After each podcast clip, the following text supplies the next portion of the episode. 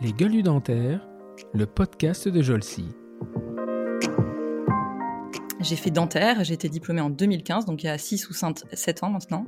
Euh, mais le monde du cinéma et particulièrement la réalisation, la production, euh, c'est des métiers qui m'ont toujours euh, beaucoup plu, plus largement d'ailleurs les métiers créatifs. Non, à ce moment-là, French Tools n'existe pas. Je, je travaille en fait dans une boîte qui, alors, qui s'appelle une imprimerie nouvelle génération. Donc c'est une entreprise qui fait aussi beaucoup de marketing en fait et qui accompagne les, euh, les, sociétés du coup dans, dans leur support de communication, dans tout ce qui va être impression, euh, que ce soit à l'intérieur ou à l'extérieur du magasin. On savait qu'en effet il fallait produire du contenu, mais en fait on s'est pas posé la question, c'est que nous ce qui nous plaît c'est la production de contenu justement, c'est tout ce côté euh, création, je, je, pense, donc ça ça fait partie quand même de, de l'essence de ce qu'on a voulu, de ce qu'on veut faire. Avec le ce qu'on aime, c'est toujours, sur, enfin, et même les équipes, hein, toutes, les, toutes nos équipes, on est, on est 17 maintenant. Ce qu'ils adorent, c'est, c'est, euh, prendre le temps de créer, euh, d'avoir une vision de, de vidéo, de, de, de...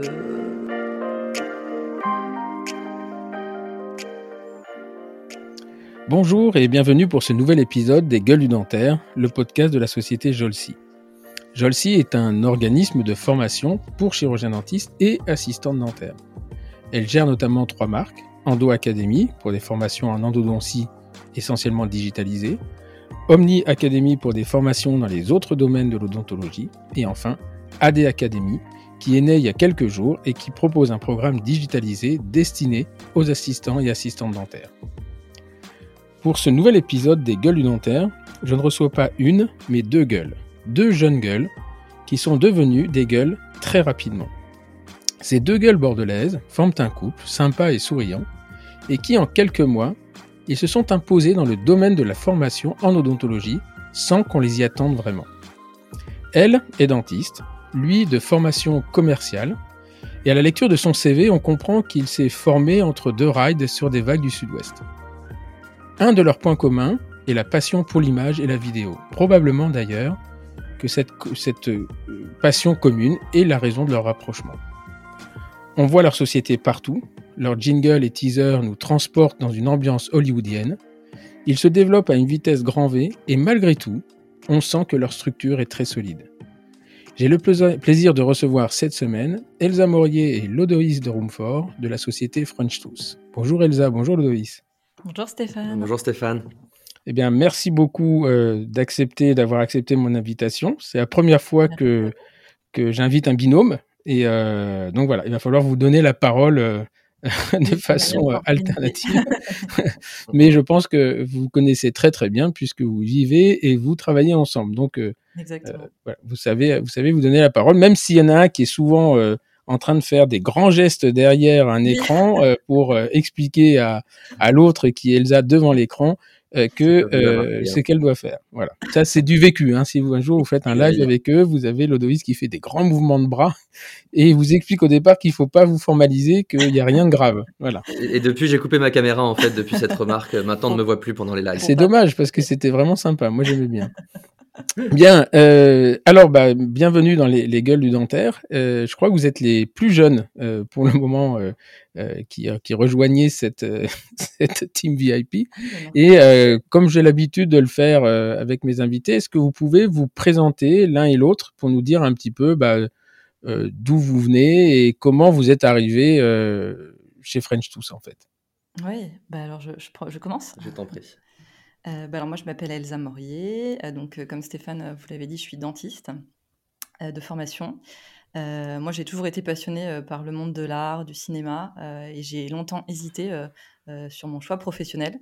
on en a parlé à plusieurs occasions, Stéphane, je sais, quand, on, quand on a échangé. j'ai un parcours scientifique, donc j'ai un bac S. J'ai fait dentaire, j'ai été diplômée en 2015, donc il y a 6 ou 7 ans maintenant. Euh, mais le monde du cinéma et particulièrement la réalisation, la production, euh, c'est des métiers qui m'ont toujours euh, beaucoup plu, plus largement d'ailleurs les métiers créatifs. d'ailleurs, peu de gens le savent, hein, même dans mon cercle d'amis proches, j'en ai peu parlé. Mais j'ai longtemps hésité avant de faire dentaire à me lancer dans l'univers du cinéma, avant de commencer mes études et aussi entre, entre chaque année d'études. Hein. à la fin de la première année, par exemple, de dentaire, j'en avais jamais parlé, hein, mais j'ai passé des concours pour entrer dans une école de design concours que j'avais eu. Puis finalement, j'ai continué mes études de dentaire. Et entre la troisième et quatrième année, j'ai passé le concours de la FEMIS pour faire du cinéma. Mmh celui-là, je l'avais pas eu malheureusement. Stéphane, on en avait parlé par contre, je, sais. donc voilà, classiquement, j'ai eu un parcours scientifique, un bac S, dentaire, et je suis dentiste maintenant. Hein, je le regrette pas du tout. C'est un métier qui est qui est merveilleux, qui est exigeant à la fois, très complet, très très complet. ça demande beaucoup de qualité. Il faut être bon techniquement puisqu'on est quand même chirurgien. Il faut être bon euh, en termes de diagnostic aussi, puisque c'est notre rôle, hein, c'est sur nous que ça repose. Euh, ensuite, on a un côté euh, management. voilà, il faut, il faut, il faut former les, assistantes, il faut les manager sur la stérilisation, la gestion du cabinet, les factures, les rendez-vous. Il y a plein de choses. Donc, c'est un métier qui est quand même, avec le Covid, qui a été un vrai challenge. Euh, voilà, je suis, euh, je, félicite un peu euh, toutes mes consoeurs et confrères hein, qui sont dans les cabinets, puisqu'on voit quand même qu'il y a eu plein de challenges à relever en ce moment et qu'ils le font bien. Donc, donc bravo. Et, donc pour rebondir, moi, mon goût du cinéma, en plus d'être dentiste, maintenant j'ai la chance d'être productrice, productrice de contenu. Et je fais des vidéos dentaires. Donc, Alors juste avant de passer à, juste avant de passer à l'Odoïs, on, on, va revenir un peu sur sur ce parcours, euh, euh, qu'est-ce qui fait qu'à un moment, de tes études, donc tu as un bac S, et qu'est-ce qui fait que tu décides de, faire dentaire? Tu as des dentistes dans ta famille ou Oui, exact. Oui, j'ai des dentistes. Ah oui, j'ai des dentistes dans ma famille. Mes parents sont médecins, mes oncles et tantes sont dentistes. Donc j'ai évolué euh, quand même dans une dans un environnement très scientifique, médical hein, même complètement. Et donc indirectement, je le connais bien. Euh, je l'apprécie. Enfin, il y, a dans les échanges, ça me plaît, ça m'intéresse. Dentaire particulièrement parce que c'est un métier manuel.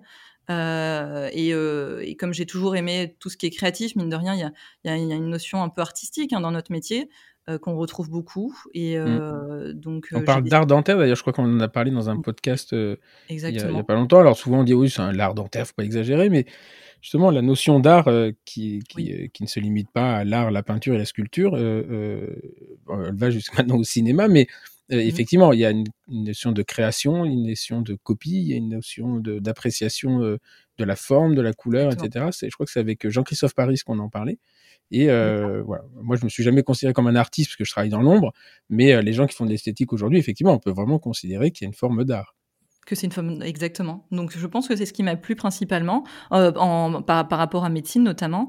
Euh, et puis euh, et puis après euh, les métiers du cinéma c'est des métiers complexes aussi. Il y a peu de place donc il c'était encore c'était un autre challenge que je n'ai pas encore réalisé, mais ce serait peut-être des objectifs de, de, de, carrière, je sais pas.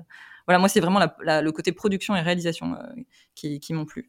Ok. Alors Lodoïs, lui, quand on lit son CV, euh, on sent que c'était euh, plus plus poussif sur les vagues en fait. Hein. Euh, il y a un intérêt pour pour l'aquatique qui voilà, il n'y a pas besoin d'avoir un grand CV de 12 pages pour comprendre que il y a dû y avoir quelques quelques heures passées sur au Cap Ferré.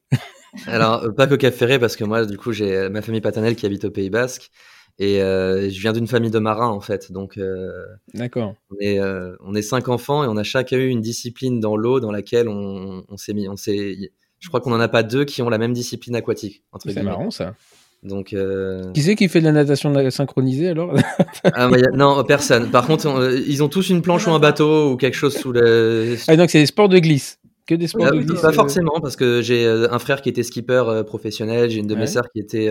qui, était, qui faisait de la voile aussi en, en compétition, une autre qui faisait du kayak, qui a fait du kayak à haut niveau, et mon autre frère qui est passionné de pêche, de pêche de gros, donc il va pêcher le thon rouge, il va pêcher le, donc voilà. Et moi, je suis le vilain petit canard qui reste au bord et qui va pas au large avec les grands. Donc, euh, donc voilà. Donc là, tu fais quoi du, euh, du paddle? J'ai vu une photo de toi en paddle ou du surf ou euh? Moi, je fais beaucoup de surf, et, même énormément de surf. Et, et du coup, vu qu'Elsa adorait le paddle, en fait, Elsa était voilà, aime beaucoup cette discipline-là. Bah, du coup, on s'est acheté plusieurs paddles et on part ensemble, du coup, faire ce qu'on appelle des le lundi. si j'ai compris, c'est le lundi. C'est ça, non? Ah non, c'était une fois parce qu'on avait bossé tout le week-end et qu'on a dit, allez, on a notre lundi. la mauvaise langue, on travaille le lundi. Hein. Non, non, parce qu'à un moment, j'ai vu un post Facebook de, de l'autre jour en disant le lundi, c'est repos. Et donc, je pensais que vous aviez pris votre lundi. Euh, ah oui, on l'avait pris, oui, c'est vrai. mais je pensais que c'était redondant. Mais voilà. Non, comme quoi, même Attention aux réseaux sociaux, on peut diffuser des mauvaises informations. Ce qui est quand même un scoop. Hein.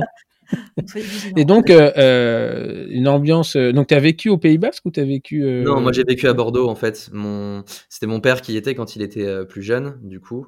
puis après, qui est, qui est, venu à Bordeaux. Et du coup, moi, j'ai toujours été élevé à Bordeaux avec, du coup, mes grands-parents et ma famille paternelle. On y allait quasiment un, week-end sur deux ou sur trois. Donc, je faisais des allers-retours assez régulièrement. Quoi. D'accord. Et donc, euh, tu, mais par contre, tu, tu fais pas carrière là-dedans. C'est, c'est un hobby. Euh, si j'ai vu que tu étais quand même euh, encore président d'une association. Ah, bah alors ça, c'est une autre histoire qui est assez rigolote, du coup, qu'on, qu'on vous racontera après. Ça s'appelle La rencontre entre Elsa et Lodoïs. ah, d'accord, ok. Ah oui. Donc, juste pour l'aparté, en fait, de, c'est une association qui s'appelle Surfrider, une association de protection de, de l'océan et, et de l'environnement aquatique, en fait, avec de la sensibilisation où avec Elsa, on était tous les deux responsables de l'antenne Gironde. C'est une grosse association en fait qui est, mondiale avec des antennes dans, plusieurs villes. Euh, et, j'y étais avant euh, de connaître Elsa, puis j'ai arrêté euh, un an bah, à cause de, mes études parce que du coup j'avais plus beaucoup de temps à consacrer. Et un de mes amis qui était venu avec moi y est resté. Et un jour est venu me voir en me disant Tu devrais peut-être revenir à Surfrider, il y a une fille, je suis sûr qu'elle va te plaire. Et du coup, je suis revenu à Surfrider et c'est comme ça que j'ai rencontré Elsa et je me suis jamais autant investi dans cette association. Depuis, les océans sont propres. Depuis, voilà, j'ai récuré les océans. ok. Et donc, euh, parce que toi, euh, Elsa, tu avais aussi une passion de, de l'eau ou c'est parce que tu cherchais Alors, mais c'est une association de protection des océans. Donc, euh, c'est vrai qu'elle s'appelle Surfrider parce qu'elle est née aux, États-Unis, en Californie. Mais, mais elle, ne, elle ne fédère pas que des surfeurs, hein, pas du tout.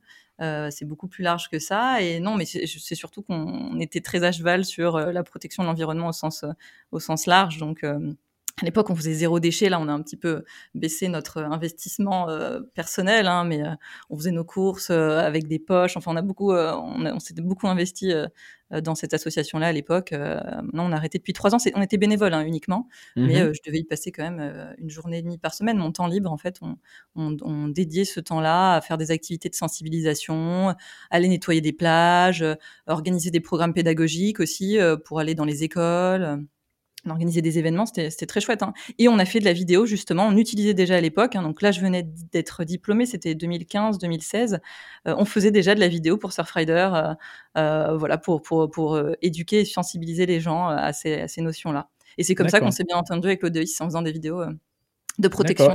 Et, et, vous êtes toujours très actif dans l'association ou vous avez Non, malheureusement. malheureusement, on a laissé... on a, Faites votre cours chez Carrefour avec des sacs en plastique. Voilà, exactement. non, on essaie de faire attention encore, Stéphane. En tant que chef d'entreprise, maintenant, voilà, on a tué. Maintenant, vous avez une vraie vie, quoi. Enfin, vous achetez des stylos en plastoc, vous arrêtez le bambou, mais. pas du tout, mais pas du tout. Pas du tout. Non, non. Non, c'est vrai que maintenant, on a moins de temps à dédier en tant que bénévole. Il y a plein de gens super qui nous ont, euh, qui nous ont remplacés, hein, heureusement. Mais non, non, maintenant, on n'en fait plus partie. Euh. On les salue s'ils nous écoutent, mais on n'en fait plus partie. Ok, mais toujours très, très sensibilisé à ça. Et euh, euh, donc, toi, l'Odoïs, à part euh, surfer les, les, les vagues, en 2015, donc tu obtiens un diplôme européen d'études supérieures dans le e-commerce. C'est ça. Et, et donc, c'était, c'est comment tu te retrouves là-dedans? Parce que est-ce que il y a toujours l'histoire de la poule et l'œuf Est-ce que French Tooth, qui vend de la formation, est partie de cette connaissance en e-commerce? Ou euh, bah, finalement été un alignement des planètes, mais c'était pas ça que tu voulais faire au départ En fait, euh, moi bien avant French Tooth, je réalisais énormément déjà de, vidéos, donc euh, que ce soit bah, justement des vidéos de surf, de sport de glisse, mais également des vidéos de musique, de clips, etc. J'ai beaucoup évolué en fait avec bah, mes amis d'enfance dans le domaine artistique. C'est-à-dire qu'aujourd'hui, dans mes amis, il n'y en a pas un seul qui ne fait pas un métier dans l'art. Donc, euh, il y a une grosse partie qui est musicien. Donc, alors, ce sont des rockers, mais euh, qui, qui, sont rockers. J'en ai qui sont peintres, euh, qui sont dessinateurs, qui, j'en ai qui sont graphistes. Donc, on a toujours eu cette culture, en fait, ensemble de, de créer, en fait, quelque chose, que ce soit aussi bien de la musique que, que de la vidéo. Donc, Et excuse-moi de te couper, t'es, es d'une famille, t'es issu d'une famille artiste ou pas du tout? Pas du tout, non, du tout. Je suis issu d'une famille d'entrepreneurs, mais pas d'artistes. D'accord. Et dans tes frères et sœurs, euh, parce que vous êtes cinq frères et sœurs, tu m'as dit, euh, dans tes frères et sœurs, il y en a d'autres qui, euh, qui ont cette fibre ou, ou pas hmm, spécialement? pas, pas forcément, non, pas. C'est vraiment le seul, vraiment le canard, quoi. J'ai pas dit vilain petit canard. Ouais, on a vraiment dit ça, le vilain petit canard. Non, non, pas, pas du tout. Non, c'est. je suis désolé pour eux. Mais bon. non, parce que peut-être il y a deux choses. Ils voudraient l'être et ils ne le sont pas, ou est-ce qu'ils ne veulent même pas l'être De toute façon, c'est vrai que toi, as, par tes, amis peut-être et toutes les rencontres que tu as faites, tu l'as beaucoup développé, c'est vrai. Bah, en fait, je suis persuadé d'un truc, c'est qu'on est aujourd'hui ce que euh, nos parents et notre famille nous a inculqué. notre expérience personnelle et aussi le, cercle des amis, etc. Mmh. Et, et, moi, aujourd'hui, je pense que à, on va dire 50, 60% en fait de ce que je suis euh, vient surtout aussi de, bah, de cette entraide qu'on a eue avec, euh, avec nos amis depuis qu'on est tout petit sur justement ce côté artistique, parce que chacun a entraîné un autre sur un projet. En biologie, on appelle ça le, le, phénomène épigénétique, c'est-à-dire c'est l'environnement qui fait qu'on devient ce que l'on est. Et on a mmh. toujours l'impression, de toute façon, il y a toujours un artiste dans une famille. quand il n'y a qu'un enfant, bon voilà. Euh, avant, il y avait un curé, un artiste.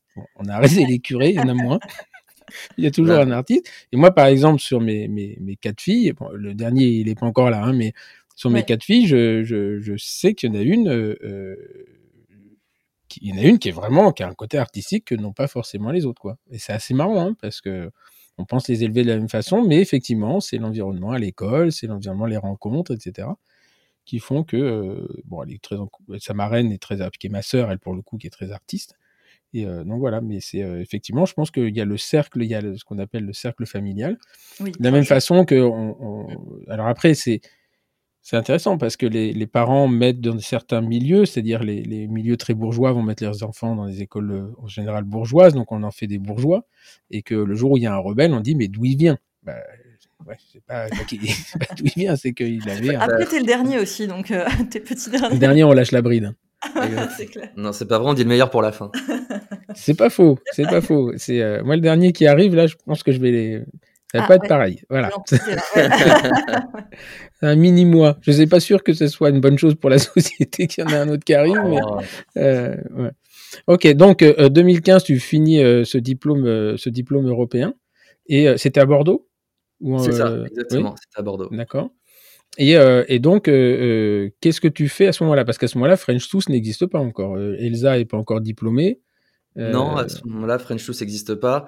Je, je travaille en fait dans une boîte qui, alors, qui s'appelle une imprimerie nouvelle génération.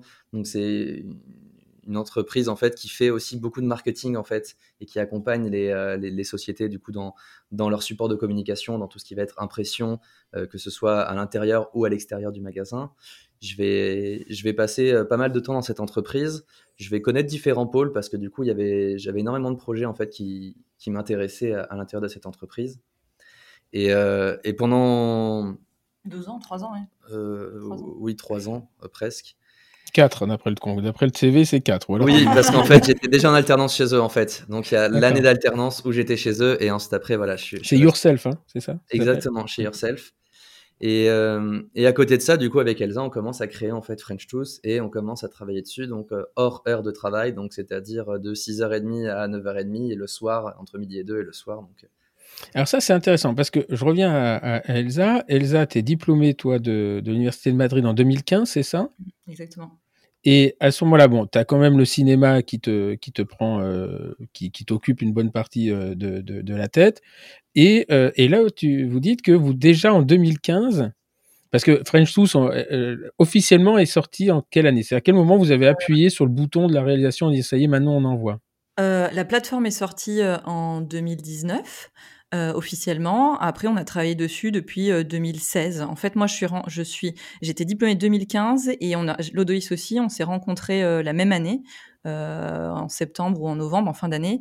Et moi, en fait, j'ai commencé à faire des vidéos euh, chez Jean-François Lasserre, donc au cabinet à Bordeaux dans son cabinet euh, en 2016, donc très rapidement, peut-être six mois après, j'allais le voir travailler. Alors ça, on va, on va revenir là-dessus parce que ça, c'est, c'est, moi ce qui m'intéresse dans le dans, ce podcast, c'est de venir sur l'origine l'origine des choses. Il y a, tu as deux compétences finalement. Tu as un diplôme, un savoir-faire, enfin un diplôme professionnel. Tu es chirurgien dentiste. Tu sors de ta formation initiale et je pense que là, tu te rends compte qu'il va, il y a encore quelques années pour, pour acquérir la, la, vraie compétence. Hein. il y a quelques temps, je recevais Ariane Berdal qui disait un truc très vrai. On reproche à l'université de ne pas former des bons étudiants, mais en fait, on ne devient qu'un bon praticien avec 10 ans d'expérience. Exactement, oui, ça, je le pense en, Me en, me remettant un peu sur, sur moi, ce que j'ai, enfin, sur mon, histoire à moi, c'est effectivement, j'ai commencé à, je suis sorti en 94 et je commençais vraiment à, être un peu à l'aise, pas avant 2002-2003. Quoi. Donc c'est euh, c'est pour ça d'ailleurs j'étais devenu assistant à ce moment-là. Aujourd'hui, on a des assistants qui sont très jeunes. C'est un petit peu dommage parce que euh, justement cette, cette transmission euh, par le, du savoir-faire, il faut déjà avoir un savoir-faire pour le, pour le transmettre. Donc toi, tu en 2015, donc, euh, on n'en a pas parlé, mais je pense que tu as cette, cette, cette notion-là qu'il va falloir que tu ailles voir des, des gens qui savent travailler, euh, qui ont une grosse expérience, et donc euh, tu te retrouves chez Jean-François Lasserre, ce qui est quand même pas le plus... oui, j'ai eu la chance. vrai. Parce que tu es quoi T'es collaboratrice là-bas ou un jour tu l'appelles J'allais le voir travailler, bah, il a une société de formation qui s'appelle Symbiose, et, et par ce biais-là, on peut aller, on peut aller l'observer. Euh, entre autres. Euh, et, euh, et j'ai eu la chance de, bah, de, de, de, le découvrir en, en, sortant de la fac. Donc, J'y étais, puis après, euh, c'est vrai que c'est un super mentor hein, parce qu'il aide beaucoup les jeunes. Il a une super pédagogie aussi, Stéphane, vous le savez. Hein. Donc, euh, donc j'y étais à plusieurs occasions. Puis on suit les, on suit les, les traitements. Hein, donc, euh, donc, je pense que pendant toute l'année 2015-2016, j'allais le voir à plusieurs occasions. Et, et c'est comme ça qu'en fait, comme c'est des, voilà, quand on va chez Jean-François, c'est vrai que pour des facettes, c'est plusieurs heures hein, de, de traitement. C'est plusieurs heures. Même c'est court. voilà, Mais moi, il me, il me, il me fascine. Ce, oui, moi aussi. Me, passionne, je dirais pas jusque-là parce que j'ai pas la passion de l'esthétique, etc. Mais c'est un monsieur qui est fascinant. Moi, je l'ai vu faire une conférence avec ses papillons. Ses... Mais, je me suis dit, je me souviens, j'appelle un jour, j'appelle mon copain Perto, je dis, mais tu connais ce type? Il m'a dit, oui, là, t'es dans le lourd.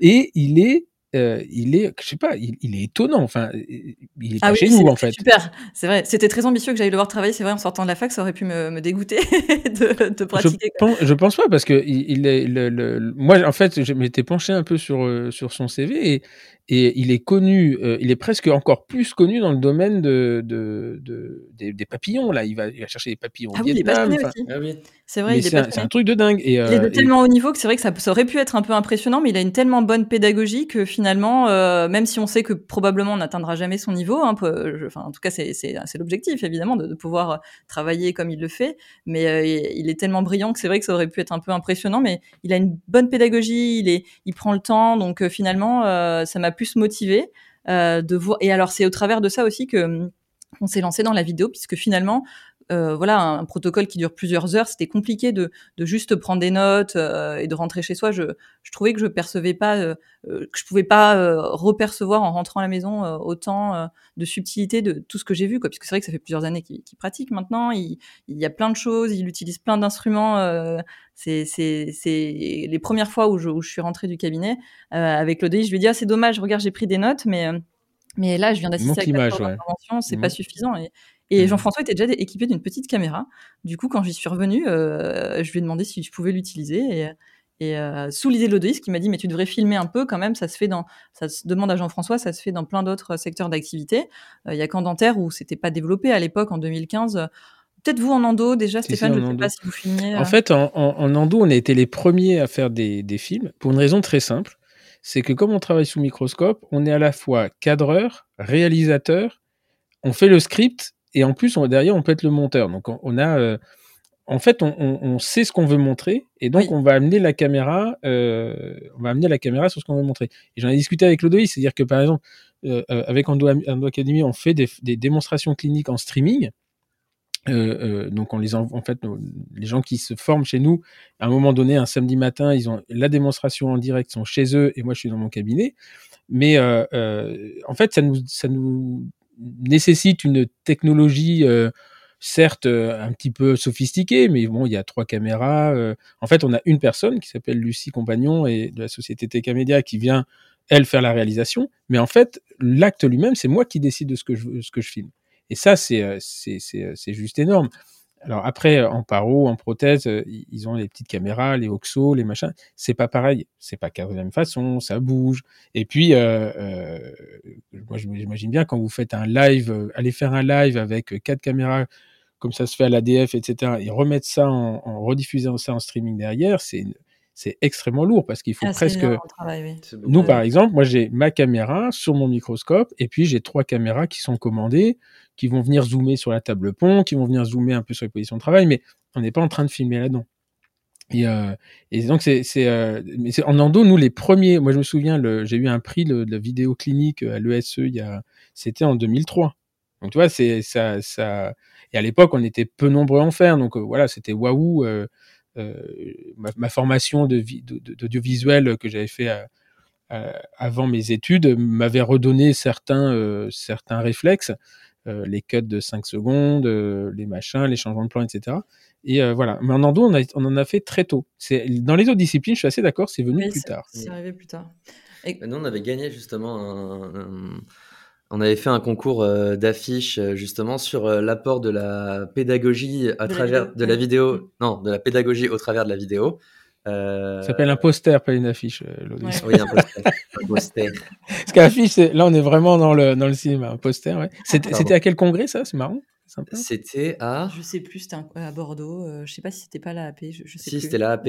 On avait fait avec un de nos mentors, François Rouzet. On avait, on avait fait ça tout tous les trois ensemble. Mais c'est vrai que dans les autres disciplines, c'était quand même peu développé parce que euh, déjà, c'est vrai que le montage, c'est extrêmement chronophage. Hein. Mmh. Nous, les monteurs, mettent une semaine à, éditer une vidéo euh, qui va durer, dont le protocole va durer deux heures. Donc, euh, une semaine de temps, c'est énorme. pour un mmh. praticien au cabinet. On n'a pas le temps de le faire. Et inversement, pour le praticien, c'est chronophage. Il n'y a pas la patte professionnelle derrière. Parce que moi, mmh. j'ai fait mes montages pendant très longtemps et je me rends bien compte qu'il y a un moment, il faut une patte professionnelle. Et puis surtout, c'est pénible de revoir l'acte, de revenir en arrière, de couper. Mais inversement, si on demande à un monteur dont c'est pas le métier, il va, il va couper juste. bien sûr, il va ah bah couper les séquences. Ce qui est intéressant, parce qu'il va se fixer sur oh ça c'est une belle image, oui mais ça on s'en fout. Le coco, là tu me mets ça, oh, c'est un peu flou. Oui mais ça ça m'intéresse. Ah oui complètement. Euh, ah oui oui. Ah oui nous l'équipe a été formée et puis on, travaille toujours, bah, Stéphane, vous le savez, avec le, avec le mentor. Moi, je regarde aussi les vidéos. On essaie, euh, évidemment, hein, la pédagogie, c'est le but, c'est l'essence même de, la création de ces vidéos-là. Donc, euh, donc, ça demande plein de compétences un peu différentes. Euh, ça, c'est évident. Alors, donc, toi, tu te retrouves en 2016 dans la forme, le, groupe de formation de Symbiose de, Jean, Jean-François Lasserre. Tu lui demandes de filmer, il dit pas non.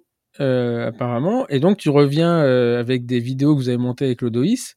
Et là, euh, qu'est-ce qu'il dit Comment? C'est Lodoïs qui a fait les premiers montages, en effet, ce qu'il m'avait gentiment proposé. Donc, c'est lui qui a fait les premiers montages. Et, je l'ai accompagné aussi ah, oui. chez Jean-François. Mmh. Et j'ai eu le plaisir de voir qu'une intervention pouvait faire du 18h, 2h du matin. non, mais ça, c'est que chez Jean-François Lasserre. Long, quoi. Prends des sandwichs quand même. Qui aurait dû être hein, découragé de hein, plutôt que. non, du sucre. C'était génial. et donc, euh, euh, et, là, et tu reviens, et tu, Jean-François Lasserre, tu lui montres la vidéo, et qu'est-ce qu'il en pense, lui? Alors nous, on avait, enfin l'Odis avait déjà monté avec. Euh, alors on avait bien respecté puisque quand même le but c'était aussi que qu'il y ait un intérêt pédagogique. Donc c'est pour moi c'était c'était intéressant qu'il y ait les moments clés. On l'a travaillé mine de rien ensemble. Mais euh, voilà, il y avait une musique, euh, des transitions, des textes. Euh, c'était avec un rendu cinéma, quoi. Vraiment, c'était. Moi, j'ai trouvé et je la trouve toujours encore super cette vidéo. Elle est sur la plateforme, vous pouvez aller la voir. Elle est sur Facebook aussi. Je crois qu'il y, a des brides sur Facebook aussi. Et, euh, et je crois que Jean-François, il bah, faudrait lui demander, mais mine de rien, ça, ça lui a plu puisqu'on en a fait plein d'autres depuis. Donc, euh, bon, ça donc là, les, les...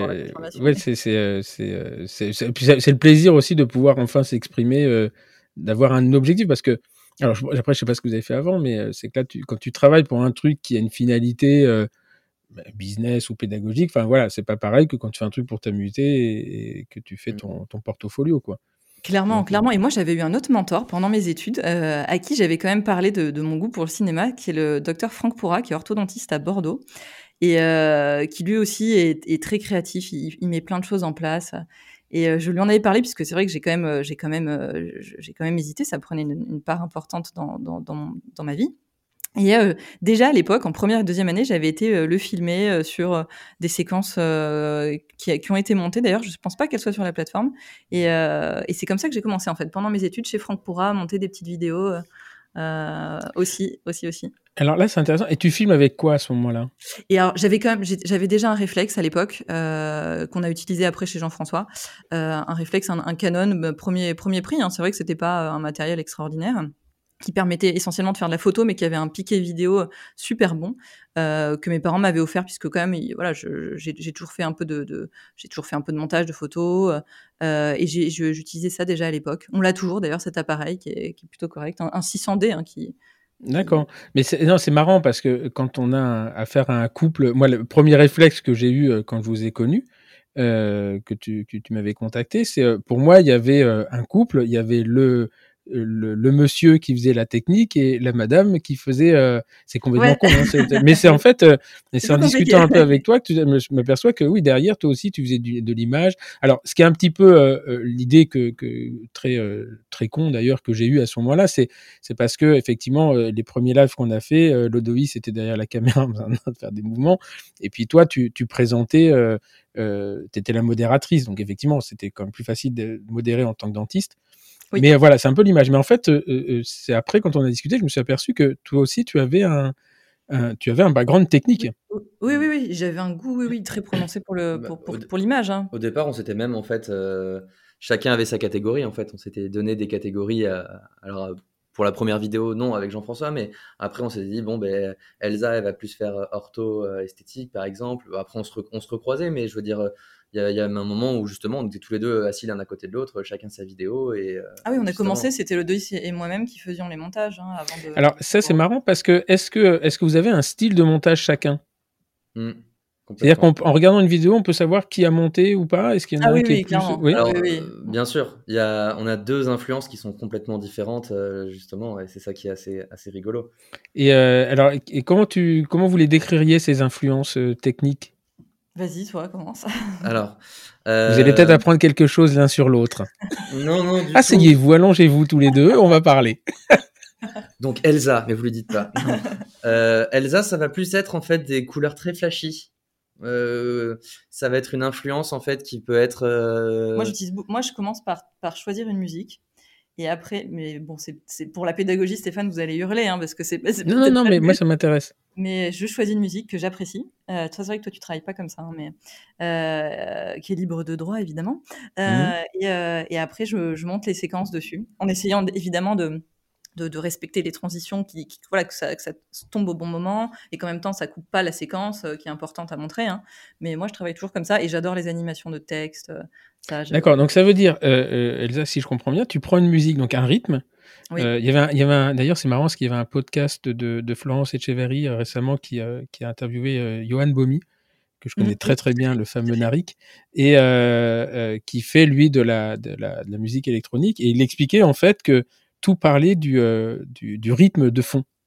Et euh, qui passait des heures à travailler le rythme de fond et après il venait mettre la, la cerise sur le gâteau. Et donc en fait, toi tu, tu, tu choisis ta musique et est-ce que tu vas adapter, enfin tu choisis ta musique en fonction de la vidéo ou parce que tu dis tiens j'ai cette musique et je voudrais monter une vidéo dessus? Non, non, c'est en fonction de la vidéo, euh, évidemment, puisque quand même, il faut, il faut que on, est sur, on peut mettre de la créativité dans, dans, la formation et dans la pédagogie, mais quand même, le leitmotiv principal, c'est que ce soit euh, intéressant et que ça corresponde à une formation. Donc, euh, non, non, mine de rien, je, si c'est pas moi qui ai filmé, alors maintenant, je fais beaucoup moins de montage. Hein, on est bien d'accord que c'est plus moi qui, qui monte, mais jusqu'à il y a peut-être un an, euh, je, le faisais encore. Hein. Euh, et euh, souvent, à l'époque, c'était moi qui filmais, donc je connaissais les rushs et j'essayais de voir ce qui pouvait correspondre le plus. Ce qui me plaisait beaucoup aussi, c'est les plans hors bouche, mine de rien, qui ont moins d'intérêt. Pour, en matière de formation, mais qui me permettent quand même de reposer un peu le cerveau, de pas être juste sur des séquences cliniques. Mmh Ça permet de faire une pause. Et ça, c'est vrai que j'aimais beaucoup. Et, et c'est là où on pouvait justement avoir ce côté un peu plus cinéma, ou même euh, des vidéos, alors c'est moins valorisant, mais des vidéos sur YouTube, il y a des très bons créateurs de contenu euh, sur YouTube qui n'ont pas la possibilité de monter des films et, euh, qui mettent à disposition voilà, des vidéos hyper chouettes qui peuvent durer une petite heure, des, sortes de courts-métrages. Et, et, moi, mes influences, elles sont dans le cinéma, elles sont, sont dans l'art même, le design, les couleurs, les sons, enfin tout quoi. Donc en fait, vraiment, ça, ça c'est intéressant. Tu as une vidéo, tu regardes les rushs, Là, tu euh, vois à peu près, enfin, euh, c'est pas des choses qui s'écrivent d'ailleurs, hein, c'est pas, mais tu vois les rushs, tu as une, un peu une ambiance. Oui. Tu vas chercher euh, indirectement ou tu, vas, ça va matcher avec une musique. parce que quand tu parles des musiques libres de droit, ça veut dire que tu, as des, ce sont des créateurs. donc tu vas aller chercher dans des banques. Vous avez des banques sonores.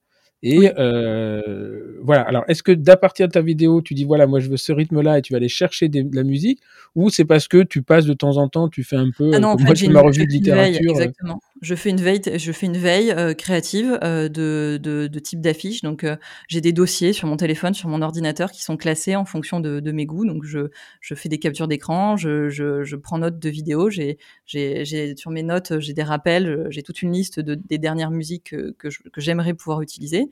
Euh, pour les musiques, au tout début, donc là, on est évidemment, on a des banques de données libres pour lesquelles on, on paye un abonnement. Hein.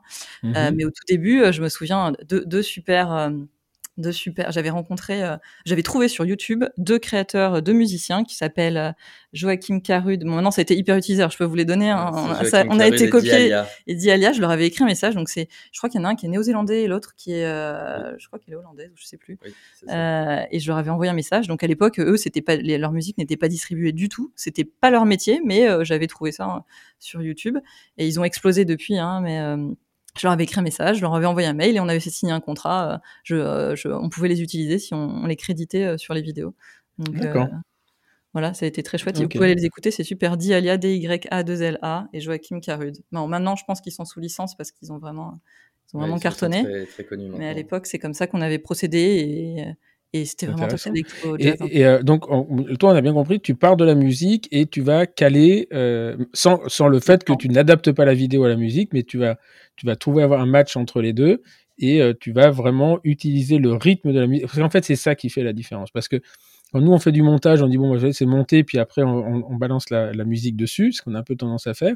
Et quand moi, je vous avais monté des vidéos pour moi, je me suis rendu compte que j'ai ouais, c'est marrant, ça tombe toujours pile poil. Et en fait, euh, euh, voilà. Donc ça, c'est. En fait, ça, la, en fait, c'était ça justement la, la, pas la différence, mais c'est-à-dire que l'importance de la musique dans une vidéo, et là où je rejoins énormément Elsa, c'est-à-dire que en fait, quand on dit que la vidéo est adaptée par rapport à la musique, c'est pas forcément le fait qu'on va la raccourcir pour que la vidéo fasse exactement comme la musique, mais c'est juste typiquement un, truc tout bête, mais qu'une transition ou un changement de plan, en fait, tombe, à chaque pile fois poil sur le rythme. Parce qu'en fait, visuellement, c'est hyper agréable à regarder et on a un peu l'impression que, euh, ben, en fait, c'est normal, en fait. Hmm. C'est normal que quand on entend un boum, et ben d'un seul coup on sorte un peu du champ, euh, même si voilà, c'est, enfin je veux dire parce que c'est voulu ou on change de plan parce que en fait c'est, voulu, mais c'est toujours assez important, je trouve, de tomber sur le rythme. En fait, on s'en rend pas compte quand on n'est pas du tout du milieu, ça, mais ça compte énormément, euh, ça compte énormément. Et nos monteurs, d'ailleurs, au début, quand on faisait, quand on travaillait comme ça, donc ils, calaient toute la vidéo nickel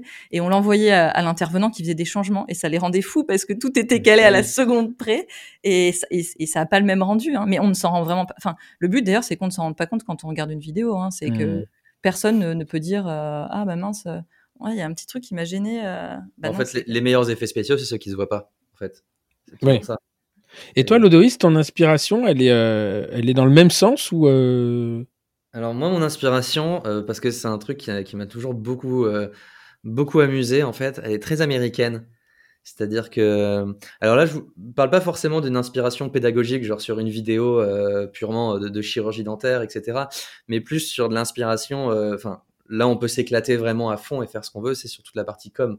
Euh, promouvoir, euh, euh, je vous dis n'importe quoi, une TP Box avec Jean-François Lasserre, par exemple, c'est là où on peut justement s'éclater en, mettant en avant, en fait, en, faisant une, pas une publicité, mais genre voilà, une promotion, en fait, ah oui, là, on, Et là, sur le jingle. Toi, tu t'éclates presque plus sur le jingle, en fait. oui, ah ben, moi, je beaucoup déjà sur le montage parce que ben voilà, c'est quelque chose qui me plaît. Et puis derrière, on, crée un produit fini ou derrière, mais quelque part, on en est fier hein, de ce produit. C'est euh, c'est euh, un peu comme une toile, quoi. Donc quand on l'a fini, on, la regarde. Euh, dans les dans les deux premiers jours, on peut plus la voir. Honnêtement, la mmh. vidéo, mmh. c'est mes amis musiciens me disent une bonne musique, si jamais tu l'as fini, c'est quand tu peux plus l'entendre. C'est quand mmh. il faut que tu laisses passer une semaine avant de pouvoir la réécouter parce que t'en peux plus. Mais du coup, la vidéo, on a passé tellement de temps dessus que ben, du coup, voilà, les, deux premiers jours, bon, ben, voilà, on, la voit plus très bien, donc on, se pose, on prend un peu de recul et derrière, ben, on en est quand même fier parce que c'est notre, notre création. Mais après, sur tout ce qui est teaser, c'est là justement on peut, on peut s'éclater. Tu te lâches en fait, ouais. Hmm. Après, le teaser, c'est un côté éphémère, en fait, aussi. Donc, tu te dis, bon, s'il passe pas, voilà. Alors que la vidéo qui est montée, diffusée, qui fait plusieurs minutes, c'est plus compliqué euh, de se planter sur une vidéo. Sur un teaser, bon, euh, à la limite. Ah oui, euh, oui, le format est pas identique. Oui, oui, non, complètement. Non, non, complètement. Oh, et puis en, en général, on se plante pas trop quand même sur les teasers. Non, non. rien, les gens, Non. les gens, étonnamment, c'est vrai, euh, on est dans un métier scientifique euh, très rigoureux, mais je pense que ils sont prêts à voir des choses qui sortent un peu du cadre, les dentistes. Bah, c'est ce qui fait ta, ta, ta- c'est ce qui fait la patte d'une société. C'est de si tu, tu fais ce que font les autres, bah, tu rentres en compétition avec les autres et il faut être 100 fois meilleur. Soit tu es complètement différent et, euh, et, et puis là tu marques les esprits. Après tu vas avoir deux clans, tu as ceux qui aiment et ceux qui aiment pas. tout à fait. euh, tout le voilà, mais euh, tu peux pas plaire à tout le monde, ce qui est pas forcément, euh, enfin c'est facile à dire, pas forcément facile à vivre, mais euh, non mais c'est vrai, c'est la, Ah, la- on dit toujours, ouais, les critiques sont les bienvenues. En fait, quand on les prend, c'est pas, pas forcément agréable. Mais euh, voilà, ça, c'est la, la, la, la maturité euh, qui fait qu'au bout d'un moment, on se dit, bah ouais, il faut quand même les- l'écouter. Euh, nous, les questionnaires satisfaction, quand ils sont bons, on est content. Quand il y en a un, et euh, on voit toujours le train qui arrive en retard et on voit pas ceux qui arrivent à l'heure aussi. Ah hein. oui. donc, euh, euh, c'est une expression facile, mais euh, elle, elle reflète quand même bien notre vécu. Donc euh, là, tu es, en, on, on revient un peu au départ. Donc vous faites des montages. Donc Jean-François Lasserre, tu lui fais son premier montage. Connaissant euh, le peu que je le connais, il a dû dire ouais, c'est pas mal. Et, euh, et là, vous décidez de. euh, alors l'idée de French Tooth, de la plateforme, elle n'est pas venue, je pense, du jour au lendemain. C'est à un bout d'un moment, vous, vous créez du contenu et puis vous demandez comment le diffuser ou comment ça se passe exactement? Bah, alors après la vidéo de Jean-François, comme il l'a utilisé, utilisé dans toutes ses occasions de formation, on a eu un super bon retour. Du coup, il nous, il nous a dit, bah, si vous voulez, on va en faire d'autres. Euh, donc on a continué. Ensuite, j'étais toujours en lien avec euh, avec Franck Pourra, euh, qui était associé à l'époque à Marie Médio, qui est aussi orthodontiste à Bordeaux. Donc j'ai continué à faire des vidéos avec Marie, avec Franck. Puis Marie nous a présenté bah, son, mari, Antoine Poplu, qui est paro à Bordeaux. Mhm. Euh, donc on a bien, fait ouais. des vidéos avec Antoine. Ensuite, Lodo a été dans ses premières. euh, tu te souviens tes premières, euh, tes premiers films, c'était euh, chez Mathieu, chez les Maxillo, chez Mathieu Laurent Joie. Oh mon dieu. Pour Lodo qui avait jamais eu de chirurgie, je ne sais pas comment tu as fait pour aller très- voir des, des Lefort. pour aller voir des Lefort et des, des Bimax, etc. Donc c'était assez, assez, Ouais, c'était impressionnant. hein, C'était assez, impré- ouais, c'était assez, euh, oui, impressionnant, je pense. C'est-à-dire que t'emmener en chirurgie euh, sans passer par l'extraction simple et en allant directement sur le bimax et l'avancée mandibulaire, là on est quand même dans l'immersion très rapide. hein. Mais surtout que j'étais pas là en plus. Mais après, en fait, ce qui est très différent, c'est que euh, de la chirurgie dentaire, en fait, on se met à la place de l'être humain. Euh, je sais pas si vous voyez ce que Mm. je veux dire. Mm, Voir mm. une extraction, ben, on voit un, un corps humain dans un ensemble et on se dit, euh, on a mal pour lui, en fait, on est empathique, en fait, par rapport à ça. Le, le côté maxillofacial, ça devient tellement des, des reconstructions qui sont tellement grosses, en fait, que derrière, eh ben, on est on est peut-être. on est moins conscient, Ouais. en fait, je pense. Alors, sauf Moi j'aimerais bien qu'on se mette, euh, pour l'avoir vécu il y a six mois, j'aurais bien aimé qu'on se mette un peu plus à ma place. Hein. Non, mais non, mais je sais pas. Et puis ça t'a pas dérangé en fait. euh, Non, c'est Ah ça. ouais? Moi oui. Hein. Oui, Ah oui, oui, mais j'ai pas été patient, moi. Ah oui, oui, oui, Non, non, non, ça c'est sûr. je plaisante, Ah oui, oui, je c'est plaisante. bon. Après c'est, euh, ouais, c'est, mais c'est deux métiers différents. hein. C'est-à-dire qu'effectivement nous on est là, vous allez avoir un petit peu mal, on va vous donner des ibuprofène. Moi je suis sorti du truc, il me dit ouais ça va, faut pas éternuer, faut pas vous moucher, sinon tout va éclater. Voilà, voilà comment je suis sorti de l'hôpital.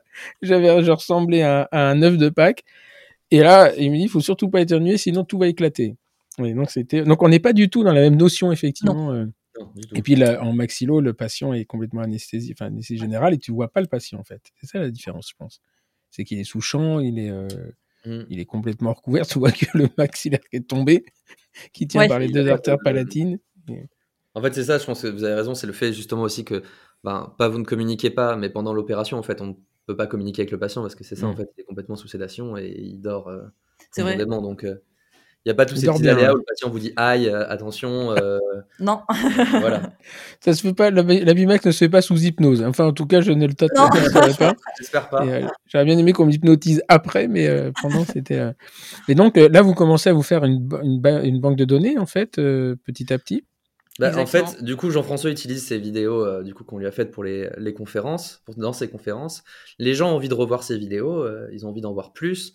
Et avec Elsa, au départ, euh, sans, sans grande prétention, on se dit bon, bah, si ça nous sert, à, si ça sert à certains, ça peut servir à d'autres. Et c'est comme ça au départ qu'on crée, en fait, euh, pour commencer, la, la page euh, French Tooth sur Facebook, et, et on met à disposition en fait ces vidéos. Euh, D'accord. Gratuitement à ce moment-là. Pardon? Elles sont, là, elles sont gratuites. Il n'y a pas d'histoire, il n'y a pas d'idée de Ah oui, monter. non, euh, elles sont gratuites complètement. Ah oui, oui, puisqu'on les, en fait, c'était pas, c'était pendant deux ans, il y a eu aucune, euh, on, on s'est pas dit qu'on allait professionnaliser ça. hein. On le faisait euh, euh, parce que c'était, euh, parce que ça nous plaisait, ça nous intéressait. Moi, c'était génial. Je pouvais aller voir plein de gens travailler, euh, donc. euh, donc c'était c'était super et, et, et si ça me servait, ça servait à ma promo, ça servait euh, sur Facebook. Les mentors étaient, euh, ça, ça leur était utile aussi pour la formation. Donc euh, voilà, il y a eu ma, Franck, Marie, Antoine Poplu. Euh, après, qui c'est qu'on a eu d'autres euh, qui nous a.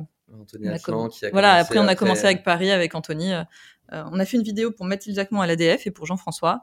Et à cette occasion-là, on a rencontré Anthony, que évidemment je, je connaissais de nom, hein, pas personnellement à l'époque. Euh, et, euh, et je sais plus, je crois qu'on a eu le culot de lui demander, bah, est-ce qu'on peut pas faire une vidéo avec toi? On s'est bien entendu avec lui, il nous a dit, ok, venez. Euh, et là, on a fait une vidéo, c'était complètement du cinéma. Alors là, Anthony, c'était génial parce que C'était éclaté. c'est, elle, elle est sur la plateforme d'ailleurs. La vidéo, c'est, c'est, c'était, un- c'était sur le numérique. Euh, et là, on avait cinq patients dans une journée euh, qu'il fallait Ouais, je m'en filmer. souviens, oui, avec le mojo, le truc facial et, euh, Exactement. et puis tout ce qui venait se matcher. Oui, oui, très sympa ça. Mm. Et ça, on avait fait un Et ça, on storyboard. s'était on s'était amusé, éclaté avec le doigt. On avait tout préparé. On avait fait un storyboard parce que tout était chronométré. Anthony, Anthony nous avait dit, on n'a qu'une journée. Hein. Donc vous arrivez tôt, mais il faut que tout passe dans la journée. Et les patients arrivaient, ils repartaient. Enfin, ils pouvaient pas. bah, on n'avait pas bloqué quand même tout le monde la journée. Hein. Mais Euh, surtout que son, son patient, c'était pas un prof de, de- d'arts martiaux ou je sais pas si, quoi. des amis à lui. Si, si. Son- Son prof. Euh, le mec, il a, il est plus dedans, enfin, il est complètement arasé. Euh, Oui, je me souviens très bien. de ça, Ouais, ouais. c'était bah, c'était des gens qui, c'était des gens qui connaissaient. Krav ouais, Maga. Voilà, c'était son Krav prof Maga, de voilà, Krav c'est Maga. ça. Et- Mais je me souviens parce que quand il avait fait ça, je savais pas ce que c'était que le Krav Maga. J'avais été voir sur internet, je dis oula, Ah oui, oui. je comprends qu'il a dû prendre des coups, le monsieur? Et, euh, et du coup, on avait tout chronométré. J'avais un storyboard, on cochait les, les cases en disant bah tiens ça, ce plan, il a été fait. Parce qu'en effet, euh, mine de rien, c'est- il fallait le suivre sur euh, la consulte, Mm. le mojo, les photos, pré-op, post. Enfin bon, c'était c'était un peu c'était complexe. C'est un bon euh, kiff parce que là, c'est c'est la première fois que vous faites presque un vrai film, enfin une, oui, là c'était une ouais, vraie production quoi. Ouais. ouais, c'était un vrai film, ouais, complètement. Et puis ce qui était rigolo, c'est que bah, il y a Gary qui arrivait justement. Et Gary Finel est arrivé. arrivé voilà. avec un de ses patients aussi, justement, en disant Ah, ben euh, Anthony m'en a parlé et tout, et euh, on le fait aussi avec le mien. On a dit Ok, et puis après, ben, du coup, on est parti aussi avec Gary qui a commencé à faire euh, d'autres vidéos. D'accord. Et donc, c'est de, de fil en aiguille. Bon, c'est euh, euh, vous arrivez à avoir un certain contenu. Et pourquoi le Parce que elle tu vous me dites euh, déjà la page page Facebook French. Ça vient d'où French Tooth? C'est intelligent comme nom. Hein Ben, Moi, je me revois, on était dans l'appartement. On brainstormait dans On, bra- on l'appartement. brainstormait puisqu'on travaillait bah, pas dans un garage hein, comme Steve Jobs, mais dans un, dans un- sur une table de, de- de cuisine, quoi. voilà. Euh, non, mais voilà. Et puis, oh non, je sais même plus. Je sais même plus. En fait, on voulait faire un. un- On, on avait deux choses en fait qu'on voulait mettre en place. C'était vraiment le, le côté à la française parce que du coup, ben, ben on est quand même fier d'être français et euh, Mhm. fier de ce que voilà la, la vision de française. Et, euh, et après, on voulait un rapport avec le avec le dentaire et du coup, je sais pas, on, on essayait de trouver Ah, des, mais choses, c'est- des choses French. Tooth, French Tech, tout ça. Non, c'est très intelligent comme nom. Très intelligent comme. euh, Ça Alors, on sonnait a bien, plus pensé ouais. à la French Touch au départ justement. French Touch. Ouais. Ouais, French voilà. Tech, French Touch, Fun Tooth. Ouais, c'est. ok. Et donc, euh, euh, comment à ce moment-là, au bout d'un moment, vous avez du contenu et qu'est-ce qui vous. Alors, toi, l'Odeis, c'était toujours chez Yourself à ce moment-là? C'est ça, Oui. exactement. Et, euh, et Elsa, tu fais des, des collaborations, des remplacements à droite à gauche, ok. Et qu'est-ce qui fait qu'à un moment donné, vous vous dites, bon, là, il y a quand même un truc, euh, on, va, on va passer là? Parce que, alors ça, je l'ai déjà dit plusieurs fois à Elsa et je le, je le, je le redis ici, mais moi, je me souviens quand vous avez sorti French Tooth avec le modèle économique de l'abonnement, etc. Personnellement, j'y crois pas à ce moment-là. Je me dis, c'est pas possible. Non, mais c'est pas possible parce que, on fait vite le-. Hein Stéphane, pardon? On va arrêter le podcast. On va arrêter ici. Merci. Merci. Non, non, mais à ce moment-là, j'y crois pas. Mais c'est là où c'est là où, euh, euh, où je suis très admiratif. C'est que moi, à la limite, euh, les gens qui font des choses qui existent et qui marchent, on se dit, euh, euh, bah voilà, ok, ça marche. Par contre, ceux qui réussissent là où moi je les attends pas, j'ai énormément de respect parce que il y a un moment, ça veut dire que d'abord ils ont pensé à un truc auquel moi j'avais pas pensé, et euh, donc je suis très admiratif de ça. Euh, qu'il y a une euh, soit une étude, soit un coup de bol, mais la chance ne vient jamais comme ça, toute seule. Et c'est surtout, c'est surtout le modèle de l'abonnement parce que en fait, on se, le, le- pour créer du contenu nous-mêmes, on se rend compte que le modèle de l'abonnement ne peut exister que s'il y a un renouvellement permanent, c'est-à-dire une alimentation permanente de la plateforme. Netflix, le mec qui a monté Netflix, il a commencé par louer des cassettes vidéo, euh, les envoyer. Je sais pas si vous connaissez l'histoire de, Netflix, mais et aujourd'hui, il ne vit que parce que euh, que parce qu'il fait de la production. Mais et d'ailleurs, il, il, y a une phrase, il a dit un truc il y a pas longtemps en disant il faut qu'on arrête de faire des grosses productions qui marchent tout le temps parce que ça asphyxie les petites que, que, que l'on fait. Et donc, en fait, euh, ça, on se dit, mais il marche à l'envers, lui. Et, euh, inversement, il est arrivé à un stade où, euh, un jour, je crois que c'était il y a six mois, je sais pas si vous savez ça, mais il, a, regardé tous les, les abonnements qui ne tournaient pas, c'est-à-dire les gens qui payaient et qui les utilisaient pas. Et il a arrêté automatiquement les abonnements en disant écoutez, apparemment, vous n'utilisez pas notre plateforme, donc on va pas vous faire dépenser de l'argent. Mais si vous voulez revenir, on vous reprend aux mêmes conditions. Voilà. Et moi, ah je trouve ça super classe.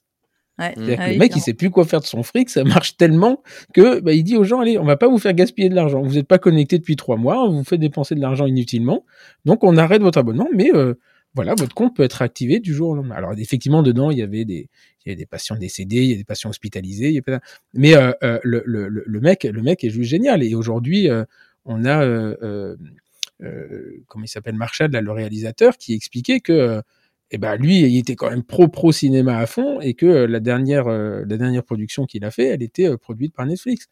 Donc, oui, c'est une superbe réussite, bien sûr. c'est un truc, c'est un truc de dingue. Et, et, moi, je suis très admiratif de, de, de ça. Donc, moi, ce que j'aimerais comprendre quand même, c'est qu'est-ce qui vous fait penser à ça et qu'est-ce qui fait, comment, qu'est-ce que vous avez mis dans la balance pour que ça marche? Alors, qu'est-ce qui nous fait penser à ça? Alors, c'est vrai que l'enjeu des, abonnements comme ça, euh, à, un coût, euh, c'est 37 euros l'abonnement, donc le coût est quand même euh, limité, entre guillemets. Mmh. C'est qu'on savait qu'en effet, il fallait produire du contenu. Mais en fait, on s'est pas posé la question, c'est que nous, ce qui nous plaît, c'est la production de contenu, justement. C'est tout ce côté création, je, pense. Donc, ça, ça fait partie quand même de, l'essence de ce qu'on a voulu, de ce qu'on veut faire avec l'Odoïs, ce qu'on aime, c'est toujours sur, enfin, et même les équipes, hein, toutes, toutes nos équipes, on est, on est 17 maintenant. Ce qu'ils adorent, c'est c'est euh, c'est prendre le temps de créer, euh, d'avoir une vision de, de vidéo, de, de, de voilà, de s'inspirer. Euh. Donc c'est un gros travail quand même de créer le contenu. Hein, Stéphane, vous le savez, c'est mmh. énorme. Mais finalement, c'est ce qui nous plaît. Donc donc je ne sais pas exactement comment l'idée est venue, le business model est venu. On avait déjà beaucoup de beaucoup de vidéos. Euh, je sais pas si tu veux compléter. Euh, ça s'est fait naturellement, en, fait. Hein. ça s'est fait naturellement. Et puis après, euh, j'avais, euh, on a eu de la chance en fait d'être accompagné par un, une, pépinière spécialisée dans la santé de la région, mmh. qui s'appelait Unitech. Et, et, du coup, on a intégré cette pépinière. On a rencontré en fait plein d'autres entrepreneurs qui avaient, qui avaient aussi notre âge. Donc, on, on, a aussi beaucoup avancé avec ça. oui, on s'est fait. Ouais, ouais c'est vrai que c'était avec ça s'est fait vraiment naturellement avec euh, toutes ces équipes de jeunes entrepreneurs super dynamiques. On a échangé, on a brainstormé. Euh, c'est vraiment une période géniale, géniale parce que euh, on, était, on, créait tout quoi. On partait de rien. Tous les choix étaient possibles. Il n'y avait pas de voilà, ça marchait, ça marchait, ça marchait pas. Bon bah y a... Et dans, dans, cette pépinière, donc vous avez des modèles économiques qui ressemblent un peu. Alors en sachant que le marché du dentaire n'était pas exploité dans ce format-là, mais vous avez dans cette pépinière des, des, des collègues qui, enfin, des, vous rencontrez des gens qui ont qui ont fait ça dans d'autres domaines et qui disent ouais, si, non? Non, pas, c'était pas le même de... Non, non, c'était pas, ils n'étaient pas sur abonnement. Non, non, pas du tout. On n'a pas eu d'exemple comme ça. On n'a pas eu d'exemple. Tout ce qu'on savait, en tout cas, c'est qu'on avait cette banque de, cette base de, données vidéo. Ces, ces, ces, vidéos, on les avait. Et on s'est dit, bah, de toute façon, c'est vraiment dommage. À un moment, euh, c'est vrai que ça nous occupait quand même. Euh, donc, moi, je devais travailler trois jours et demi par semaine. L'Odoï, c'était à temps plein. Euh, ça nous prenait les week-ends, les vendredis. On, on avait une vie qui était quasiment mmh. dédiée et à l'activité professionnelle et à ça. Donc, la question s'est posée est-ce qu'on continue à le faire en dilettante comme ça, comme des amateurs? Euh, mais bon, ça aurait pas duré non plus, euh, voilà. Euh, ou alors, est-ce qu'on professionnalise ça et est-ce qu'on veut y accorder le temps nécessaire et, pour ça, bah, il faut pouvoir financer les vidéos, mine de rien, c'est un coût, hein, les déplacements à Paris, le matériel, puisqu'il avait, mine de rien, cette première caméra Canon nous a servi pendant un an, mais bon, elle était quand même, voilà, elle avait ses limites, donc il a fallu investir dans du nouveau matériel tout, tout a un coût. Hein, vous savez, euh, c'est vrai que mmh. je l'apprends à personne. Hein, quand on veut travailler correctement, bah, il faut investir. Il faut investir. Donc, on la, la, question s'est posée est-ce qu'on continue comme ça en amateur ou est-ce qu'on professionnalise? Si on professionnalise, bah, ça veut dire qu'en effet, il va falloir financer ces vidéos-là. Euh, comment on les finance? Comment, comment les gens, est-ce qu'ils veulent les acheter à l'unité? Est-ce qu'on les fait acheter à l'unité? Est-ce que, enfin, comment ça fonctionne. Et puis est venue l'idée de la plateforme parce que bah, parce que c'était c'était c'était le moyen. C'était évident en fait pour le, type de contenu qu'on produisait. Et je rebondis juste sur ce que ce que disait Elsa là-dessus, c'est-à-dire que moi, en fait, je travaillais sur le projet en dehors de mes heures de travail, mais j'avais des, des, des, heures de travail en fait qui, qui, correspondaient aux agendas en fait des dentistes. Donc, euh, à chaque fois que je voulais les filmer pour avoir du nouveau contenu, il fallait que je mmh. des vacances, qu'il fallait que qu'on parte. Donc, c'était c'était pas forcément, euh, ça pouvait pas être viable, on va dire, sur le long terme en fait, de rester en tant que, comme disait Elsa, un peu en tant qu'amateur justement, en le faisant à côté de, notre travail, de notre vie perso, etc. Donc ça, c'est en, quelle année euh, euh, En fait, en gros, euh, le cut-off, il est au moment où, toi, l'ODIS, tu démissionnes, enfin, où tu quittes ta société, tu quittes ton poste. C'est à quel moment ça? Eh ben, Ça, c'est fin 2018. Donc un an, presque ouais, une année avant de lancer la plateforme. On, on s'est dédié à temps plein, une, enfin en moins un petit peu avant, mais toi, un an avant le lancement. D'accord, donc c'est-à-dire qu'au moment où vous, le réalisateur, il envoie le truc en disant ça y est, la plateforme, bon après, la plateforme, il faut la monter, machin, etc. Ah oui, oui, mais euh, ça, c'est, il y, a du, y a du travail. Et à ce moment-là, c'est peut-être indiscret, mais tu vis de quoi à ce moment-là? Ah ben moi, je travaillais. Moi, je tu travailles, travaille pour les deux. Hein. À trois jours, trois jours euh, par semaine. On a la chance en Nanterre de pouvoir euh, choisir son mmh. agenda, hein, vous le savez. Donc, bon, je travaillais trois jours par semaine et, et après de conviver bah, de, de, de, ça. D'amour et d'eau fraîche. Yeah Et de, nos capitaux propres, voilà. nos capitaux propres. et donc là, voilà. Et donc là, à ce moment-là, toi, l'odoïste, tu es à temps plein. Enfin, tu, tu développes toute la partie technique euh, avec Elsa sur, euh, euh, sur les choix, parce qu'il y a, faut, faut, créer un logo, faut créer une marque, faut créer une charte. Voilà, et vous avez un, un, un, un, un, pas un, co, un, dire, mais un, un comité pilotage qui, sur qui vous, à qui vous proposez des choses, voilà, est-ce que ça, ça vous plaît? Parce que là, vous partez vraiment, vraiment à l'aveugle quand même. Hein bah, alors, en, fait, euh, juste avant ça, avant de quitter mon, mon, travail, j'ai quand même, et je, le remercie, hein, mon, le, directeur de la boîte de chez Yourself, qui euh, justement lui-même m'a dit en fait, mais fonce en fait, vas-y maintenant, parce que si, si tu vas pas maintenant, mmh. tu, le feras pas après. Donc c'était même justement, j'avais, euh, on avait de la chance du coup d'avoir cette, cette personne-là qui, qui, qui, nous a donné un coup de boost en fait en nous disant mais vas-y maintenant, faut y aller en fait. Oui, Donc mais alors aussi, si comment on vivait, c'est qu'au début, on a une, euh, comme on adorait la vidéo, on avait lancé une agence de communication, donc on gérait les réseaux sociaux pour des sociétés euh, scientifiques, des sociétés de formation. Euh, donc ça, dès le début, ça nous a permis de, nous lancer au tout début pendant pendant presque deux ans. On a fait ça, on a bien. le faire un peu. Bon, là, prendre du contact. Voilà, donc ça, ça nous a bien aidé, c'est vrai, c'était chouette. Et bah, ça nous a permis aussi de bah, toujours de sonder un peu quelle vidéo vous avez envie de voir, bah, d'être, on restait dans le dentaire. Hein, donc, mmh. donc voilà, puis c'est vrai qu'il y a peut-être eu un peu de chance sur les contenus qui ont plu aussi. Il y a toujours, il y a, jamais de la, jamais de la chance. La chance est une, la chance est un art. C'est beaucoup de travail. Vous écouterez, vous écouterez le podcast de, Guillaume Joigny, en fait, où où il faut écouter la vidéo de Philippe Gabillier. Je ne sais pas si vous connaissez. c'est qu'est-ce que la chance? Et la chance est une opportunité, la chance se travaille. Et euh, voilà, donc euh, vous écouterez le. Là, au moment où on enregistre celui-là, le podcast de Guillaume va sortir.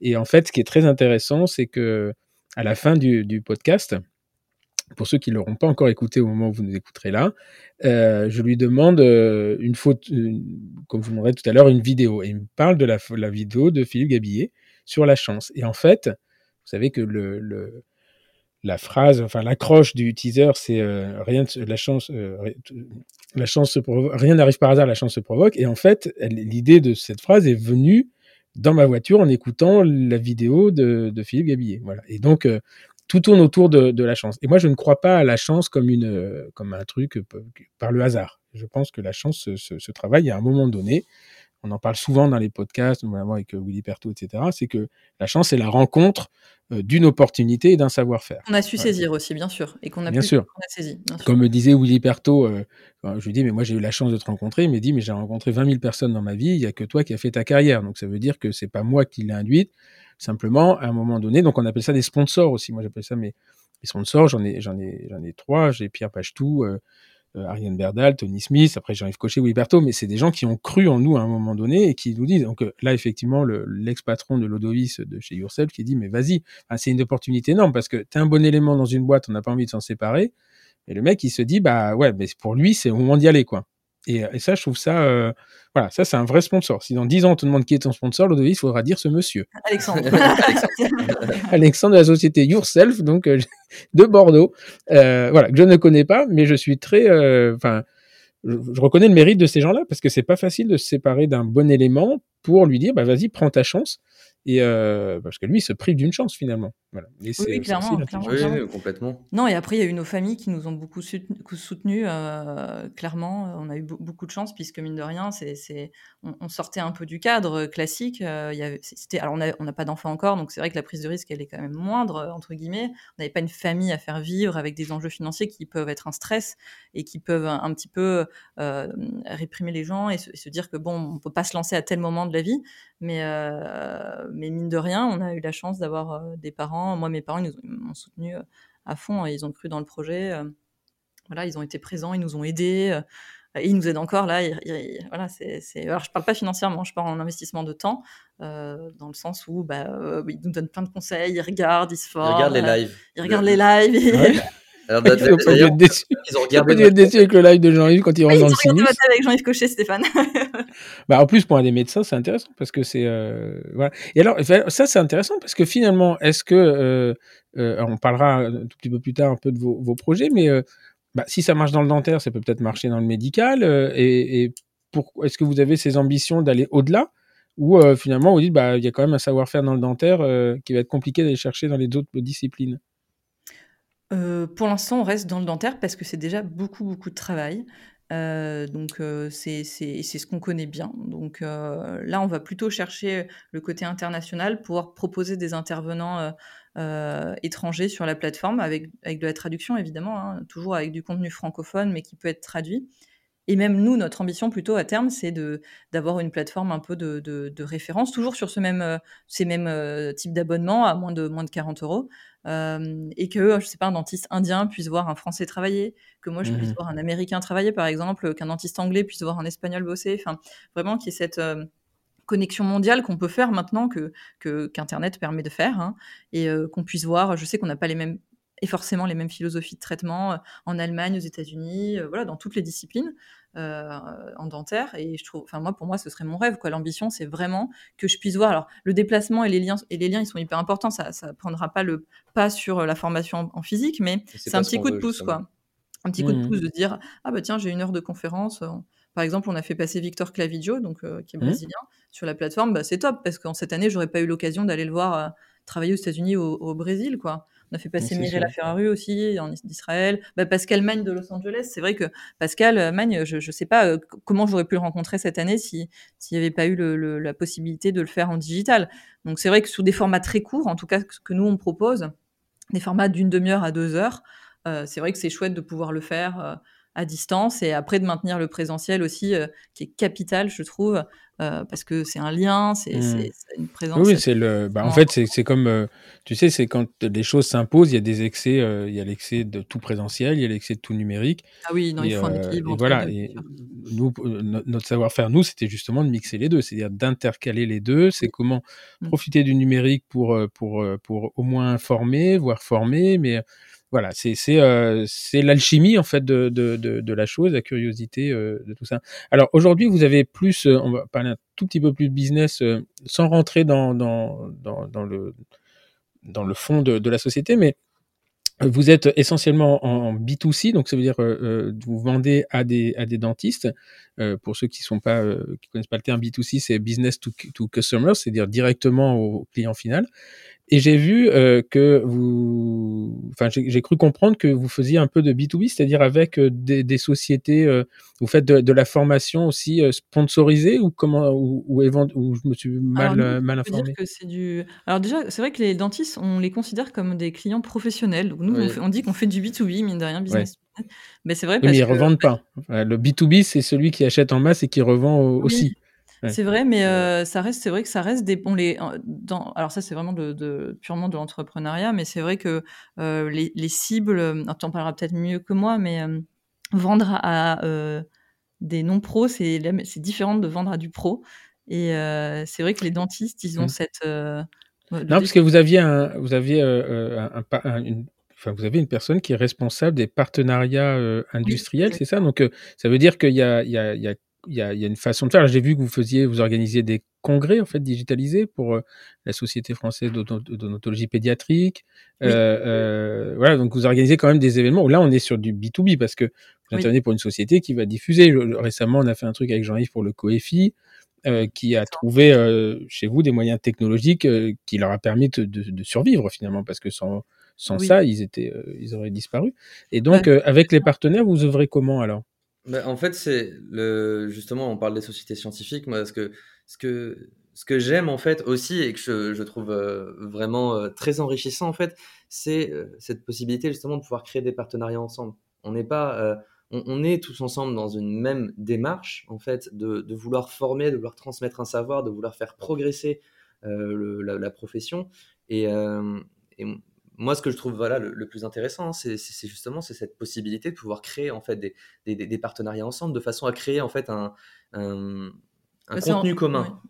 Donc c'est mmh. avec avec euh, leurs euh, leurs compétences et la nôtre. Le COIFI, donc c'est une société de formation parisienne par exemple. Euh, c'est je crois quasiment que des bénévoles. Mmh. Ils versent c'est une association caritative. Ouais, c'est une association caritative, c'est super chouette ce qu'ils font. Ils ont, ils ont plein de super euh, intervenants aussi, bah, dont, dont, dont, vous, Stéphane, et, et, Jean, et le docteur Jean-Yves Cochet. Euh, on travaille avec la SFOP aussi. On va commencer à travailler avec d'autres partenaires euh, qui sont des, des, sociétés de formation aussi, euh, bah, qui nous apportent. Euh, ça fait des années aussi que ces sociétés sont implantées, qui, qui font de la formation. Par exemple, la SOP aussi. On. On va travailler avec eux. Euh, et c'est vrai qu'elles ont des compétences euh, complémentaires aux nôtres. Et on est super content de pouvoir travailler euh, avec eux. On a la chance de, d'avoir eu l'occasion. à l'autre, en fait. Mm. C'est intéressant. C'est le, le, Et alors là, tout à l'heure, vous me disiez, vous êtes parti à deux sur un coin de table dans un appartement. Aujourd'hui, vous êtes 17. Ça fout le tournis. Hein. Nous, on est 6 déjà. bah, c'est plus un comptable. C'est un gros comptable. Et alors, euh, oui, mais parce que vous avez, euh, alors, il y a eu le Covid entre deux, mais euh, euh voilà, c'est pas, c'est pas le Covid qui a fait que vous existiez. C'est, il vous a donné un gros coup d'accélérateur, je pense. Nous, euh, alors que nous, on aurait pu croire que c'était un gros coup d'accélérateur, non. Alors, nous, au contraire, on s'est ralenti pour rebondir. Euh, et pour devenir plus gros et euh, on n'a pas profité euh, réellement de, de, de, la pandémie. vous, est-ce que ça a été vraiment un accélérateur? C'est bah, finalement les gens étaient chez eux et sont intéressés à la technologie. Et vous avez vu un, un gros gros pic à ce moment-là?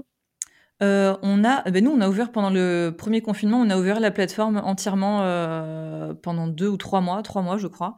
Euh, donc évidemment, bah, les gens se sont connectés puisque euh, voilà, c'était c'était c'était ouvert, c'était gratuit. Euh, donc oui, forcément, on a eu un pic de connexion euh, à ce moment-là. Puis je pense que les gens ont eu un déclic en se disant, bah, le numérique aussi, il existe, il est il est fiable, il a une voilà, c'est des formats qui ont. C'est pas du Zoom. Comment? C'est pas du Zoom. Voilà, c'est pas, c'est pas, bah non, nous, c'était pas du Zoom, oui, en effet. Euh, et surtout... Les premiers, euh, si, mais du coup, c'était repris quand même dans le programme. Mais l'interface de communication restait Zoom. Après, elle a évolué, elle a changé quand même. Et nous, on faisait déjà des conférences avant le, avant le, avant mars euh, de l'année dernière. On a toujours fait des conférences en live. Donc, on se déplaçait à l'époque. Le matériel était, était mobile. On, prenait notre baluchon puis nos, toutes nos caméras et puis on allait à Paris un peu, un peu partout. Et c'est vrai que pendant le confinement, on a augmenté l'activité énormément. enfin, l'activité de création de, de, de, choix de vidéos puisqu'on faisait presque un live, euh, tous les jours euh, pendant, pendant un mois. Ça a été un rythme hyper dense. Après, il y a eu plein de, plein d'intervenants qui, qui nous ont accordé du temps. C'était vraiment génial, quoi. On a fait un live sur justement reprendre le cabinet avec les règles sanitaires. Où là, il y avait, ça avait explosé les serveurs tellement on a eu de connexion, puisque c'est vrai que c'était un vrai stress. Donc on a essayé, nous on a, on a utilisé ce temps pour créer du contenu pertinent. Et là, on s'est vraiment posé en disant, mais qu'est-ce que les gens ont besoin de voir en ce moment? C'était, c'était la situation a été quand même dramatique, extrêmement anxiogène. On pouvait pas travailler dans les cabinets, donc il fallait proposer quelque chose qui modestement euh, puisse un peu leur être utile et euh, pas remonter le moral parce que bon c'est voilà on fait ce qu'on peut faire mais euh, si on a quand même reçu même on a reçu plein de super commentaires des super commentaires de personnes qui nous ont dit ah ben merci pendant ces deux heures au moins j'ai pensé à autre chose que le Covid ou, voilà ça mmh. un peu penser à leur, euh, on va dire entre guillemets, leur vie À la reprise, il y en a plein qui nous ont dit Ah, mais en fait, le cabinet me manque alors que j'en avais marre avant. il y a ceux qui ont pris leur retraite anticipée et ceux qui avaient envie d'y retourner. et aujourd'hui, euh, sur la, la, la, plateforme, approximativement, vous avez combien d'heures de contenu, tout compris hein? On est à 150 heures. C'est énorme. Ou 200 heures, je sais, entre, entre, les, entre les lives et les vidéos. Entre le live et les replays, etc. Et ce que, ce que disait Elsa, c'était qu'au départ, nous, les, lives, justement, on en faisait avant le, on en a fait bien avant le confinement et on s'est professionnalisé avec. Et que du coup, le, le but de French Shoes au départ, c'était une vidéo clinique par semaine et une conférence live par mois. Aujourd'hui, maintenant, on est plus sur euh, une vidéo clinique par semaine, une conférence live par semaine. Donc, euh, hmm. ça, ça, permet aussi d'évoluer en fait et de, de, de, proposer un contenu qui soit adapté. À... Les formats, ça, on les a gardés, c'est vrai. Moi, je trouve que ce qui est important, les vidéos, les lives, c'est chouette parce que bah, vous avez vu, Stéphane, quand vous êtes passé, c'est génial. Enfin, moi, en tant que bah, jeune praticien, entre guillemets, en tant que jeune active, pouvoir vous voir, c'est génial depuis chez moi, c'est top. Hein même mmh. si ça dure qu'une heure, c'est déjà ça de prix, c'est top.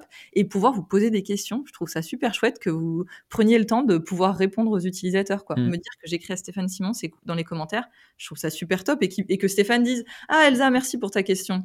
Ça, je trouve que c'est le côté personnel, c'est génial. quoi. Quand vous mmh. l'avez c'est pas moi qui présentais la conférence que vous avez faite avec Jean-Yves sur la plateforme, mais, mais c'était chouette. Vous répondiez en disant Ah, Jean-Paul, merci pour ta question. Et je trouve ça euh, assez extraordinaire de se dire qu'on peut avoir accès à des, à des mentors. Là où, c'est plus délicat, c'est quand il écrit euh, Ah, Kiki, alors Kiki. merci Kiki. Euh, non, non, mais c'est vrai que c'est un, un, côté. Euh, c'est assez marrant parce que euh, je pense que le confinement a, a permis justement de, de, démystifier la technologie mais aussi de montrer les limites du, du, du e-learning, parce que on en a discuté en off plusieurs fois, mais euh, euh, la, la, pédagogie derrière tout ça, c'est euh, ce qui est intelligent. Euh, vos vidéos, elles sont montées, elles sont on a vu tout à l'heure qu'il y avait, il y avait une vraie réflexion derrière, en, en, associant le côté artistique, mais le côté pédagogique. Et, et que c'est pas simplement du, du, zoom avec quelqu'un, est-ce que vous m'entendez, le micro, bien voilà, vous me voyez bien. Enfin, je crois que la, la phrase la plus euh, la plus chiante de 2020, c'était Est-ce que vous m'entendez? Et, euh, et euh, au 2021, c'est Est-ce que vous êtes vacciné? Mais ça, c'est. et donc, oui, on n'en a pas parlé des, des 17 parce que comment vous passez de 2 à 17 Vous faites 2, 3, 4, 5 vous faites 2, 17 ah non, on, a fait, on, a fait, 2, 3, 4, 5. On était En fait, avant le confinement et avant tout ça, on était déjà, je crois, 5 dans la société. Ouais, non, peut-être même plus, ouais. non, non, ça s'est fait vraiment tout doucement. Euh, ça s'est fait tout doucement en fonction des, des besoins, euh, de, de, euh, des, des, des, des, nouveaux projets qui arrivaient. Euh, non, non, bah, c'est vrai qu'on a lancé le, la plateforme en 2019, mais la société en 2018, donc c'est quand même déjà trois ans d'existence. Euh, enfin, c'est quand même un, un sacré scale-up, hein, parce que euh, passer de, de, tout de suite à, à 17. Alors, ces 17, en fait, ils font quoi les 15 autres? Il y a des monteurs, il y a de la, de la du commercial, il y a, il y a comment ça se décompose Celui qui apporte le café, celui qui nettoie la voiture. Non, je rigole. Il y a combien de stagiaires? 15 Non, même pas. même pas. Non, il y a trois personnes à la vidéo, euh, donc qui s'occupent euh, bah, de tous les montages, d'aller filmer, puisque maintenant c'est presque plus nous qui allons filmer, euh, qui s'occupent des. Ça, ça doit être compliqué pour vous, non? Euh, bah, euh, mmh. ouais. enfin, les gens qui écoutent le podcast ne voient pas, parce que nous, on se voit en vidéo hein, pour se parler, c'est une nouvelle euh, évolution de Zencast, je, que je les remercie parce qu'avant c'était compliqué. Et là, je vois bien que oui, c'est compliqué. Non pas que c'est pas bien fait, mais c'est pas fait exactement toujours comme nous on l'aurait fait. Ben, et c'est surtout qu'on aime, on aime vachement le lien avec les mentors. Lodo, ce qui lui manque, c'est que mmh. on peut pas être partout et filmer tout le temps parce que mine de rien, les équipes, elles vont filmer une à deux, une fois par semaine sur une à deux fois de temps en temps. Oui, quand même. On plus faire ça. Malheureusement, on est pris sur d'autres choses. Mais Lodo, ça. ça Moi, j'ai certains tournages auxquels je tiens encore à aller parce que justement, ça me. Bah, ça te plaît. Parce que ça me plaît justement et que et qu'au départ, bah, c'est ça que j'aime et euh, c'est ça que voilà qui. Et donc, les, les gens que avec qui vous travaillez, ils sont salariés de la boîte ou ils sont en, en freelance? Non, ils sont salariés. Ils sont salariés de la boîte. D'accord. Et euh, donc eux, ils prennent, euh, par exemple, les trois qui sont à la vidéo, ils vont, ils vont, ils vont capter, ils montent, et euh, voilà. Et vous avez un cahier des charges, un process sur euh, sur comment on monte. Euh, ouais. À respecter. Alors, il y a, y, a, un peu de tout, mais alors le but c'est toujours de de les, c'est toujours le, enfin, le maître mot reste toujours la créativité. Donc derrière, il y a un process, oui, mais le but c'est pas de les brimer dans leur façon de de, de faire en fait il y a, un process à, faire. Il y a des zones de validation qui se font avec, euh, avec Elsa euh, sur la partie pédagogique, avec moi, notamment aussi à des moments sur la partie euh, technique, on va dire, et puis derrière avec le mentor, parce que bah, le, but final, ça reste quand même la formation d'un chirurgien. mais derrière, voilà, il y a, certains process qui ont été mis en place, mais c'est aussi de leur laisser aussi la liberté, en fait, de mmh. pouvoir créer, en fait, de pouvoir apposer leurs pattes mais ils comprennent bien cette notion de pédagogie. Euh, donc, euh, justement... il, y a, il, y a, ça, puis il y a, il y a aussi la, la, la, la, charte et la patte euh, French Tools qui, euh, voilà, TF1, c'est pas France 2, c'est pas France 3. Alors, effectivement, assez, ça va être assez, assez compliqué de, de, je sais que nous, on, tous mes montages sont externalisés. enfin, les prises de vue maintenant, les montages sont externalisés par par Lucie Compagnon. Et en fait, on, bon, pour l'instant, on en suffit d'un, mais si on explosait, j'aurais du mal à prendre quelqu'un d'autre parce que je me dis, bah voilà, il y a quand même un style, il y a, alors, on aime ou on n'aime pas, mais il y a quand même un style. Et derrière, si on commence à être disparate dans le contenu, euh, dans le choix des musiques, etc., enfin, je, je, comprends.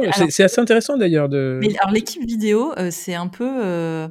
Euh, c'est presque mes âmes, c'est mes âmes sœurs créatives dans le sens où moi je me retrouve vachement dans ce qu'ils font.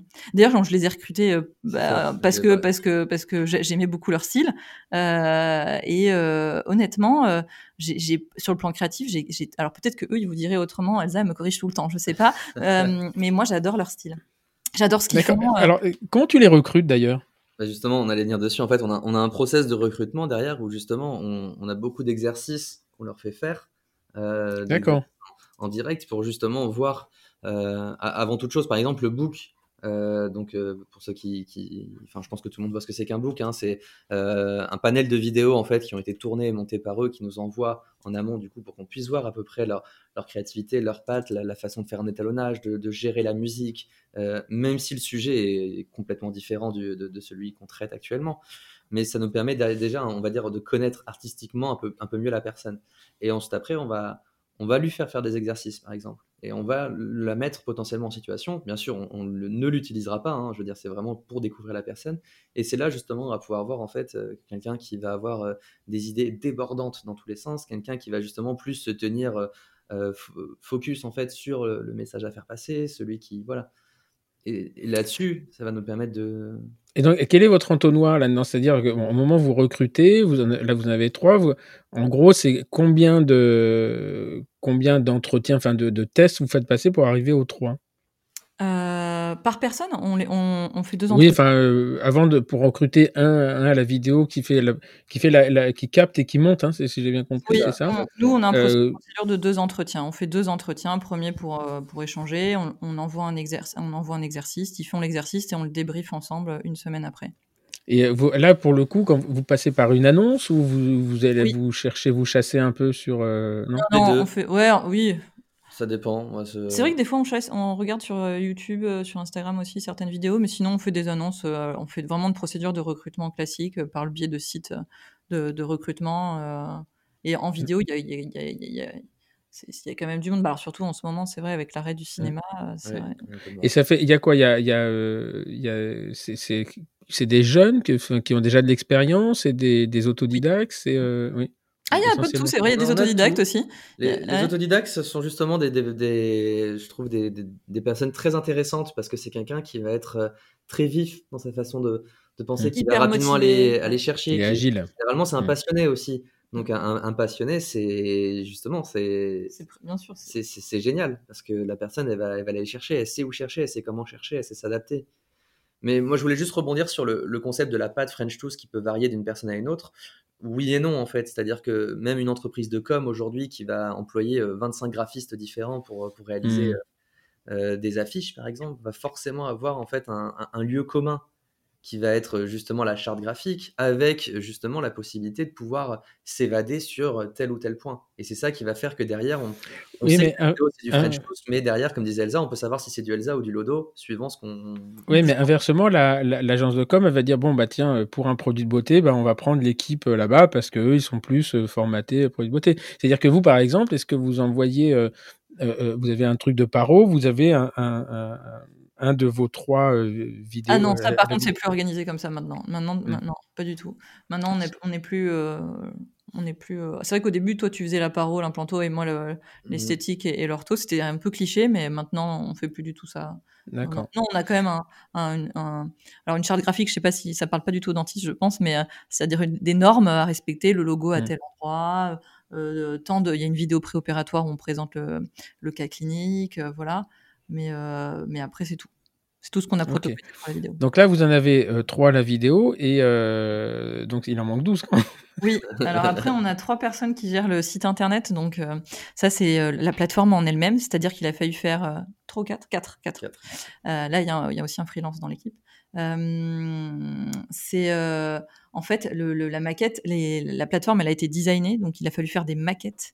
Il y a plein d'étapes avec des wireframes. Enfin bon, c'est plein d'étapes qui permettent d'aboutir à. Donc là, euh, excuse-moi, votre votre plateforme, elle est complètement inboard, c'est-à-dire elle est elle est elle est ah vraiment personnalisée. Vous passez, ah vous passez pas sur. Euh, d'accord. Elle a été toute la gestion. Euh, elle a été designée par Mathieu et moi et, et On a été, enfin surtout Mathieu et moi.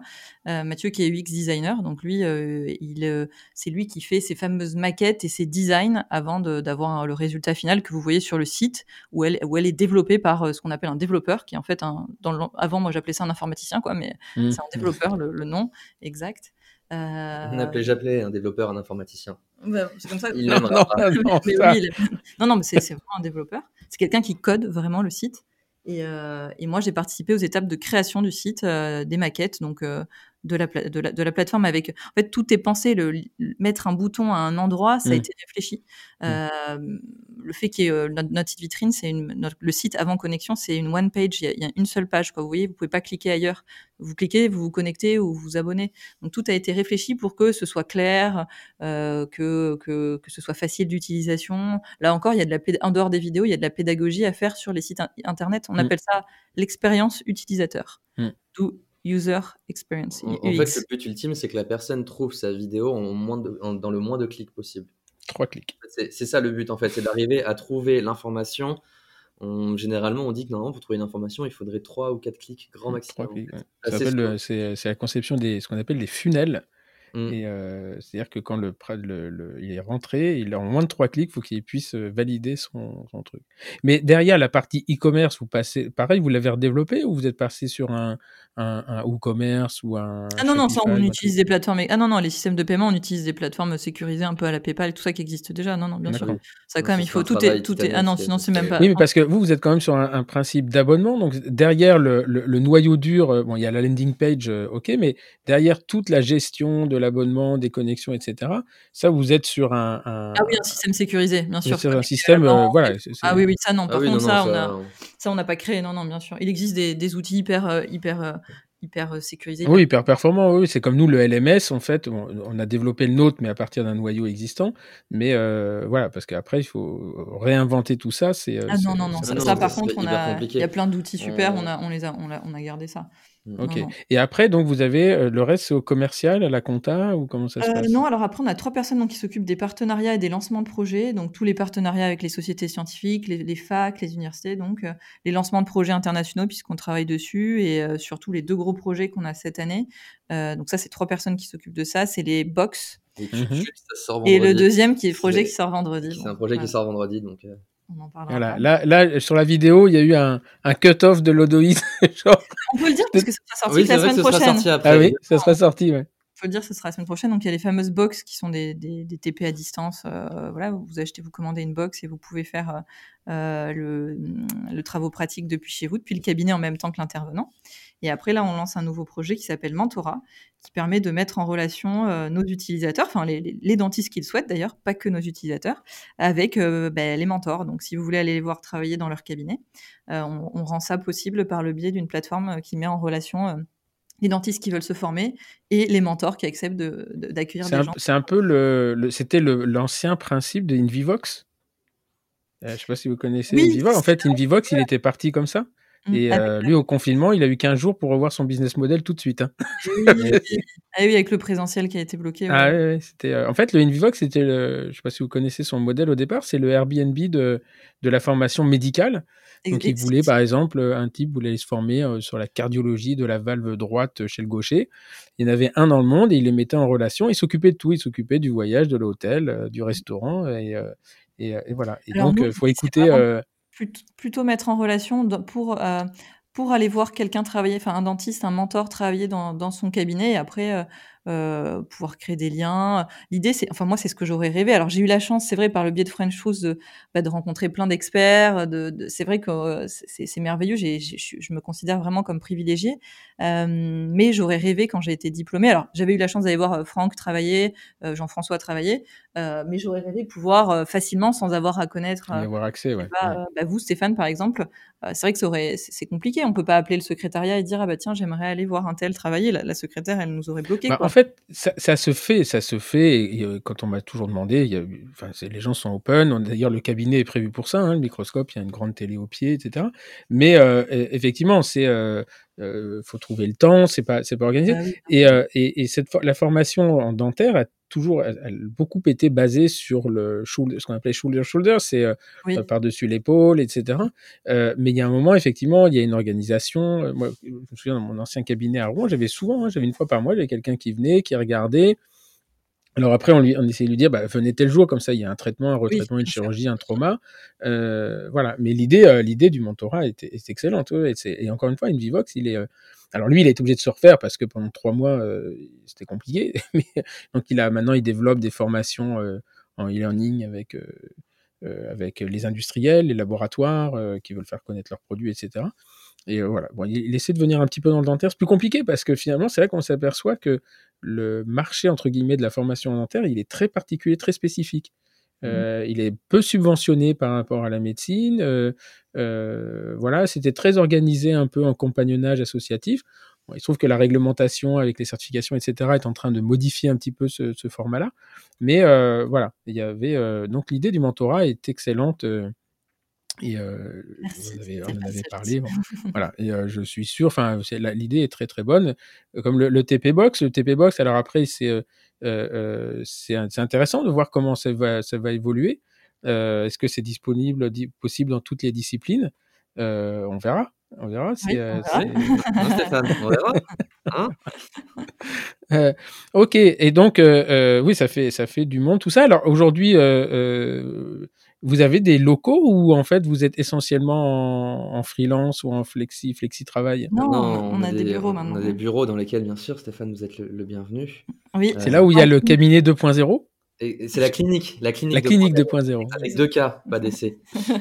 Juste parce que sinon on va se faire taper sur les doigts. Il y a aussi l'équipe marketing hein, qu'on salue, du coup. Parce que, ah oui, bien sûr. C'est là où ils sont le plus nombreux. C'est là où ils sont le plus nombreux. En plus, ils sont six. Alors sinon, on va se faire taper sur les ouais, doigts. Bien sûr, le marketing, énorme travail. C'est eux qui font toutes les affiches, euh, tout, le, tout, le, contenu créatif. Alors là, c'est vraiment. Euh... Mais en fait, vous faites quoi, vous, maintenant, à part euh, donner des ordres? Eh ben, plein de choses encore. Hein. c'est vrai que comme ça, on peut se dire qu'on fait rien, mais. Gérer les soucis? Il reste plein de choses à faire, vous inquiétez pas. non, c'est vraiment une très très belle, vraiment une très très belle réussite et, euh, et moi je, je, vous tire vraiment mon chapeau. Euh. Et encore une fois, hein, c'est euh, le, le, modèle, le modèle économique. Euh, euh, alors c'est c'est marrant parce que j'y croyais pas. Et après j'ai fait, je me suis lancé dans ma formation à, à l'EM Lyon, donc que je mmh termine là. Et là, je me dis, bah, en fait, Simon, euh, tu étais de pas y croire parce que c'était. Euh, voilà. Et, euh, et en stratégie, mon, mon prof, qui s'appelle Franck Bénédicte, et que je, vraiment, qui m'a, qui, lui, m'a retourné complètement, euh, il m'a expliqué un truc. Il m'a dit, tu sais, il y a une idée, il y a 100 personnes qui l'ont en même temps, mais il n'y en a qu'un qui va éclore. C'est mmh. celui qui va se donner les moyens, qui va aller le plus vite et qui sera le plus rapide et le plus efficace.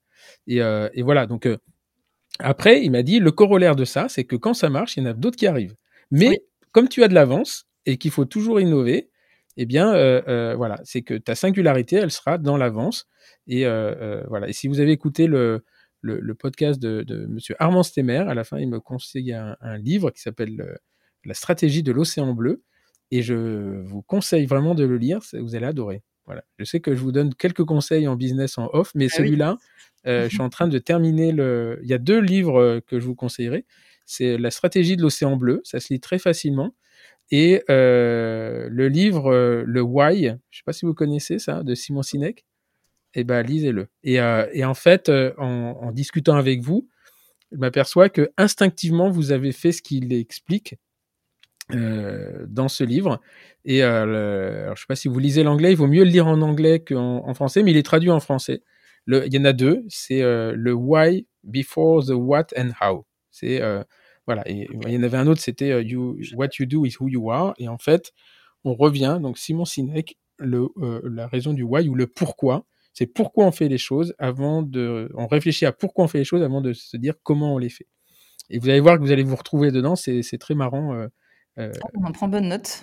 C'est très très marrant.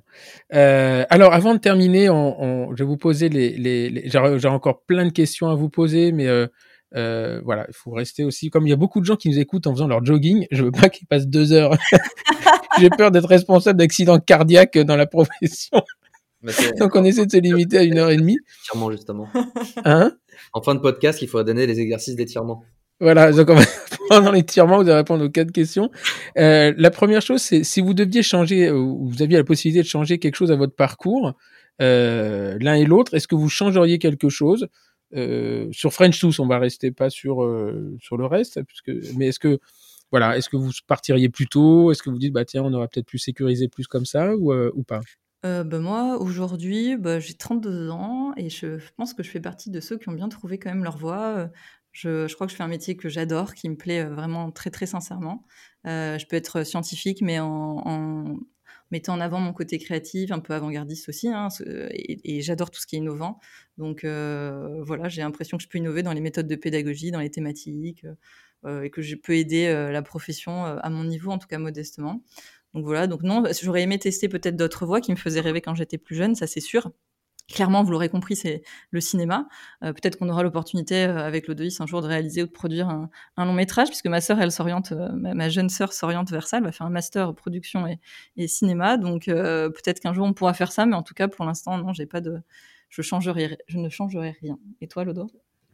Non, alors je vais être un peu redondant dans ce que vient de dire Elsa, hein, mais euh, alors moi j'ai 28 ans, j'en ai pas 32. Et ouais, et toc. euh, non, honnêtement, moi je je changerais rien euh, de ce qu'on a fait. Euh, même, enfin le, le, fait de le faire ensemble, moi honnêtement je alors moi, si ce que j'aurais dit, c'est que j'aurais adoré pouvoir. j'aurais changé de binôme. Merci Elsa. j'aurais aimé associer une double formation. En tout cas, bon, ça aurait pas... c'était pas possible évidemment. Euh, fac de ciné, formation dentaire. Je sais qu'il y a beaucoup de doubles licences qui se font dans d'autres secteurs que la santé. Bon, évidemment, c'est pas des, des, diplômes compatibles. Euh, il y a que 24 heures dans une journée malheureusement, mais c'est vrai que faire des doubles licences, c'est, je trouve ça super. J'ai plein de copains qui ont fait histoire, journalisme, enfin voilà. Alors ça, ça se, ça se fait la, réforme des la réforme des études euh, avec la suppression de la PACES, etc., qui passe au système LMD. Elle, elle va ouvrir justement, euh, elle va ouvrir justement ça. Inversement, euh, beaucoup de, de, de, comment dire de, de professions médicales hein, se, se, font des doubles formations. Moi, j'en ai fait même une triple parce que, voilà, après, c'est un, comportement et c'est une façon de vivre. Euh, je, fais dentaire, après, j'ai fait de la, recherche à, haut niveau, je peux dire, dans mon domaine. Et là, aujourd'hui, je suis dans le business et à chaque fois, je repars à zéro et c'est, euh, c'est, extrêmement intéressant. Et aujourd'hui, les vrais postes à responsabilité sont des gens qui ont une double, une double formation. Alors, cette formation, aujourd'hui, c'est marrant parce qu'hier, j'écoutais une émission de radio sur l'importance du diplôme l'importance du diplôme qui est quand même une notion très française. Hein. C'est-à-dire que dès qu'on va dans les pays anglo-saxons, le diplôme, c'est finalement, on, on, amène un savoir-faire, mais derrière, on va voir, euh, on est plus sur, euh, sur une analyse euh, comportementale, psychologique, voilà. Et ce qui fait que dans les pays en dehors de la France, on est beaucoup moins fixé sur, sur le, la présence au travail. On est plus dans le flexi-travail, etc. Mais après, c'est ancré en nous, hein, c'est-à-dire qu'on a vraiment euh, euh, même nous, moi je le vois chez Jolsi, on aime encore bien que les gens soient là, euh, on aime se voir, etc. Et on, essaie de travailler justement sur le, le, le flexi-travail. Alors on a l'impression que le Covid nous y a obligés. Je pense que ça nous a montré les possibilités que la technologie et la technique aujourd'hui étaient là, à part dans les universités où eux ils sont a priori ils sont plus bloqués. Mais aujourd'hui, voilà, on fait des réunions. Moi avant je me tapais les réunions, il fallait que j'aille voir euh, je monte à Paris, enfin que je monte, j'ai une heure et demie, mais c'est euh, le temps d'y aller, le temps de revenir, etc. Là aujourd'hui, on intercale une réunion euh, Zoom, Google Meet, enfin voilà, c'est beaucoup plus, beaucoup plus facile. Et donc ces formations, il y a aussi d'autres. moi, je me forme actuellement. Alors après le M Lyon, je sais déjà ce que je vais faire. Je fais une formation en, copywriting chez Live Mentor. voilà et voilà Live Mentor c'est pareil c'est vraiment l'université digitalisée euh, par des gens qui n'ont pas forcément des très hauts diplômes. Donc on est plus dans la formation euh, technique, hein, formative. On n'est pas, on est moins dans le cognitif. Mais euh, voilà, donc euh, c'est aujourd'hui. Oui, aux doubles licences qui se font euh, simultanément. Moi, j'ai des amis qui ont, qui, qui, dont les programmes de formation étaient adaptés en licence, en, L3, donc en bachelor maintenant, je crois oui. ça, pour faire de l'histoire et du journalisme. Ils avaient Exactement. des adaptés pour faire les deux en synchro. Alors ça, ça s'est fait sur le modèle anglo-saxon, par exemple. Moi, je me souviens quand je vivais en Angleterre, j'avais un, copain qui me dit ah, ma fille veut être avocate, elle fait, elle fait une fac d'histoire. et il m'a dit oui, parce qu'en Angleterre, pour être avocate, tu es obligé d'avoir fait une première formation et en L3, tu rebondis sur la licence de, sur le bachelor euh, euh, juridique. Mais alors, ça peut être du, de, des lettres, ça peut être euh, de l'histoire, ça peut être de, la politique. pour eux, c'est bien sûr, c'est pertinent. C'est vrai qu'en dentaire, ça, ça peut l'être un peu moins, mais, Là, par exemple, les formations dentaires vont te permettre de sortir en L2, L3. Si tu t'aperçois que ça te plaît pas, et eh bien tu, de L3, tu pourras aller vers, vers un truc. Alors avant, on avait, si tu avais la moyenne au concours, tu allais en deuxième année de doc de biologie. Bon, globalement, quand tu as fait dentaire, tu l'as pas eu, tu vas pas rester euh, faire un doc de biologie pour faire prof de sciences nat. Enfin, mm.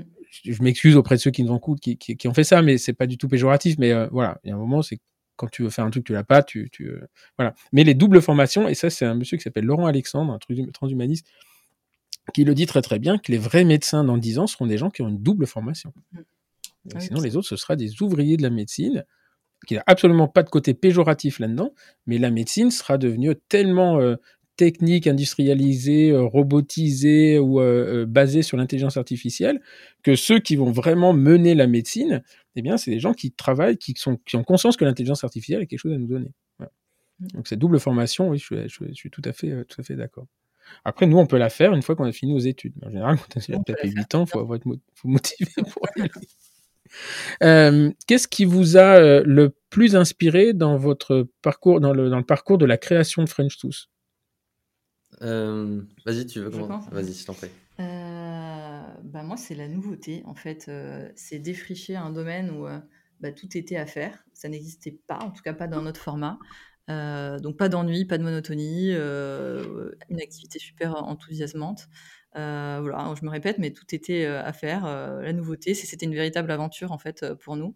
Donc on part d'une idée, puis et avec beaucoup de travail, comme vous le disiez, peut-être un peu de grain de chance, je ne sais pas, mais en tout cas avec beaucoup de travail, tout se réalise. Voilà. Après, j'ai eu la chance, moi j'ai trouvé un super associé, hein, qu'est un super partenaire entre entre guillemets de vie plus largement c'est vrai que j'ai eu beaucoup de chance et après bah, il y a toute l'équipe euh, qui s'est étoffée euh, petit à petit euh, voilà qui nous, qui nous aide. Mais c'est capital évidemment de savoir s'entourer avec des, des, collaborateurs dynamiques impliqués motivés. C'est beaucoup de travail et c'est très important. Et surtout bah, ça c'est les mentors là je te laisse reprendre mais évidemment les mentors qui ont joué le jeu à fond euh, disponibilité, passion, intérêt, bienveillance. Enfin là, on a eu une chance, une chance incroyable. Où, voilà, ça, je, je c'est vrai que je, je le Oui, mais inversement, les mentors, ils sont venus vers vous parce que euh, vous aviez provoqué, parce que vous seriez arrivé avec une coquille vide. Pourquoi veux-tu que des gens euh, comme, je sais pas moi, Bertrand Caillat, Antoine Poplu viennent, viennent vers toi? Ils viennent pas vers toi parce que Elsa et Lodoïs. Ils viennent parce que vous avez un produit qui est intéressant. Ils disent, ouais, il y, y a un truc à faire. Ben oui, je, suis complètement d'accord, mais c'est surtout derrière en fait que on s'est vachement entraidé en fait, on va dire les uns les autres, c'est-à-dire que il y en a, il y en a toujours un qui va arriver avec une nouvelle idée, quelque chose qu'on va mettre en place sur lequel on va travailler. Je reprends l'exemple d'Anthony Atlan, euh, on l'avait travaillé, on avait fait des on avait regardé des, vidéos, ah on a fait des essais, on a, on a passé des. déguisé en femme pour. Je me suis même euh, déguisé en femme à un moment et Anthony m'a dit que j'étais un taré de mettre ça sur YouTube. Et euh... pour, pour est-ce qu'on savait qu'on a, enfin bon, bon, on va pas entrer dans le détail. On va pas entrer dans le détail. on s'est amusé bah, à pouvoir, on, parce qu'on s'est inspiré des vidéos de Florine Coffard que vous connaissez là, le, mmh. qui, est, qui, est, euh, un dentiste en Roumanie, qui fait des vidéos incroyables parce que je pense qu'ils ont une équipe de cinéastes carrément au sein du cabinet. Euh, et du coup avec Anthony, nous avons envoyé ces références là. Du coup c'est que c'est que des mannequins qui sont euh, des modèles, hein, des mannequins. Euh, qui, euh, qui, sont ses patients évidemment puisque je sais pas s'il les sélectionne ou pas. Et du coup pour rigoler on s'était euh, tu t'étais déguisé en déguisé en femme. en femme pour bon voilà. Pour lui renvoyer ça. Ça peut-être que vous couperez au montage hein, Stéphane. Non j'assume. Faut aller plus sur YouTube j'assume. Donc oui c'est Ok. Est-ce que quel, euh, euh, si demain il y a, y a, un jeune praticien qui vient avec une idée aussi un peu aussi folle que la vôtre au moment où la, vous la euh, vous la découvrez, enfin quand vous avez créé la vôtre, et qui vous demande un conseil en disant, écoute, quelque part quand on vient demander un conseil, c'est qu'on a besoin qu'on nous donne le coup de pied au cul pour avancer. Qu'est-ce que vous lui donneriez comme conseil finalement?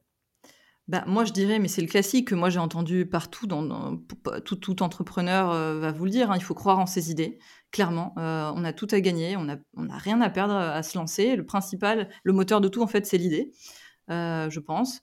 Pas attendre aussi, moi, le deuxième conseil, c'est quand même ne pas toujours attendre que tout soit parfait euh, pour se lancer parce que sinon on se lance jamais. Et ça c'est vrai, on nous l'avait dit. C'est mmh. bon, il faut que le produit soit abouti quand même, mais il y a toujours quelque chose à ajouter.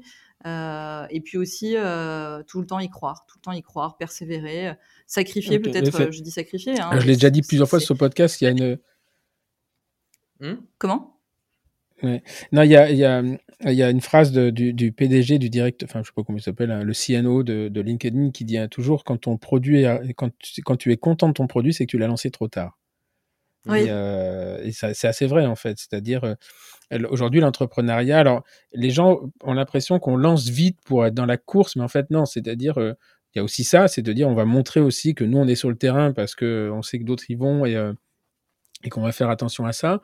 Mais il y a aussi l'agilité, c'est-à-dire que c'est tester. La finalité, c'est quand même celui qui va se former avec nous. Donc, le fait d'envoyer quelque chose qui n'est pas complètement fini, les retours que l'on a, on se dit, bah, on va, ok, nous, on savait déjà qu'on allait là-dedans. Ou alors, euh, euh, euh, par exemple, on donne un, un, une idée. Nous, on a des questionnaires de satisfaction chez, chez Jolsi. Et euh, qu'on a regardé essentiellement, euh, on attendait d'en avoir suffisamment, et euh, sur euh, les 80, 90 qu'on a collectés, il y en avait 6 ou 7 qui nous disaient bah, c'était super, pédagogiquement pas de problème, par contre on aurait aimé un peu plus de vidéos cliniques. Eh bien, qu'est-ce qu'on a fait? On s'est adapté, c'est-à-dire dit bah, voilà, moi j'avais des vidéos cliniques, on avait des cas cliniques, etc. donc on a ouvert, et donc ces 10 là en fait sont devenus mes, un peu mes bêta-testeurs. on, ah on a ouvert un, on a ouvert une plateforme gratuitement, enfin un accès gratuit en disant voilà, est-ce que ça, ça répond, est-ce que vous en voulez encore plus? Alors, on dire on en veut encore plus, mais globalement, ils ont été très très impressionnés par le par le geste et le fait de se dire ah ouais, en fait, vous écoutez ce qu'on vous dit. Bah, ouais, c'est chouette. Même si ça pique, hein, parce que quand Camille m'envoie les trucs, elle me dit t'as vu, je dis, ah, ils font chier. Bon, c'est vrai. Alors pour les vidéos, nous, on est très exigeants et alors là, je pense que pour le contenu créatif, en effet, il faut attendre peut-être euh, peut-être quelques jours ou quelques semaines si nécessaire avant de le lancer. Moi, je parlais plutôt pour des projets comme des plateformes, euh, des projets de, de, un peu plus un peu plus lourds, un peu plus ambitieux que juste une vidéo. Où là, par exemple, au début, c'est vrai que quand on a lancé la plateforme, il y avait deux trois boutons où j'étais pas sûr, on n'était pas sûr de l'emplacement. Est-ce qu'on le laisse là? Est-ce que la fiche on la met à tel endroit? Est-ce qu'ils vont comprendre Il y avait beaucoup de bugs dans la première. Il y avait des petits bugs. Ça c'est clair que du coup, ça se règle avec le temps. Ça, ça se règle avec le temps. Après, c'est vrai que pour les contenus vidéo, euh, là, on est, on est très exigeant. On oui, sur le, oui, le, sur le produit, sur le produit lui-même. Euh, voilà, exactement. Après, et après, c'est vrai qu'on fonctionne comme une start-up, donc on, arrive à s'adapter vite, euh, on essaie d'être dynamique, efficace. On est vraiment organisé comme une start-up, donc on produit des nouveautés en termes de contenu. On, voilà, on, essaie de ah, très vite. tu dis, vous avez fonctionné comme une startup. C'est, vous avez levé des fonds ou vous êtes complètement sur fonds, fonds perso? Non, on a levé des fonds. On a levé des fonds. Ok. Et euh, on peut savoir qui vous avez pas envie de le dire? Euh, Non, on ne pourra pas le dire. Vous pouvez pas le dire. Vous avez un NDA. Ok, pas de souci. j'aurais, j'aurais, hey, t'as vu, je l'ai testé juste au dernier moment hein, sur la. voir si ça allait sortir naturellement. Ah J'ai vu qu'il y a eu un moment d'hésitation, mais euh, Elsa a tout de suite repris. Non, on peut pas le dire. non, après, je... non, non, c'est... non, parce que je sais que vous aviez appliqué, enfin, vous aviez essayé de lever auprès de la BPI. Et euh, vous avez eu un très bel article dans le journal du Sud-Ouest d'ailleurs, je crois récemment, euh, euh, qui ressort souvent parce que ouais, vous avez vu, ils ont 3000 abonnés. Et euh, voilà. Et euh, donc c'était euh, non non c'est voilà. Je, par contre, je croyais que c'était la BPI, mais vous m'aviez dit que non. Ok. Puis et ça n'a finalement pas pas forcément de grande importance. Non, c'est vrai. pour... Il y avait juste un dernier conseil que je voulais donner du coup pour répondre à votre à, votre question, pour appuyer un peu ce que ce que disait Elsa. Le un, un des conseils majeurs que je pourrais donner, c'est quand vous partez en aventure, n'y partez jamais vraiment seul. Partez-y mm. à plusieurs et mm. et on, on, dit souvent en fait, seul on avance plus vite, mais à plusieurs on, on va plus loin. Et je pense que ça, ça, ça, fait vraiment écho et ça a vraiment du sens en fait de savoir qu'en fait si jamais on est plusieurs, si jamais on est même ne serait-ce que deux à porter le projet, ça permet aussi d'avoir euh, quelqu'un, une épaule en fait sur laquelle euh, pouvoir à des moments s'appuyer quand euh, bah, il y en a un chez qui ça, enfin, voilà, qui, qui, qui, est un peu plus fatigué que l'autre. Ça nous permet aussi de partager aussi nos expériences et de pouvoir à des moments ben, on est français, donc se plaindre. Et il y, a mmh. des moments où ça fait du bien, hein, juste de de, de, de, le formuler en disant bon, ben voilà, là, ça a été difficile en fait. Et, et c'est vrai que partir à plusieurs, ça permet aussi justement voilà, de, de pouvoir s'épauler les uns les autres et de pouvoir avoir une, Oui, c'est. Il y a un truc qu'on vit en commun, hein, c'est qu'on on, on est parti en couple et on est parti de rien, mais avec une idée assez précise finalement.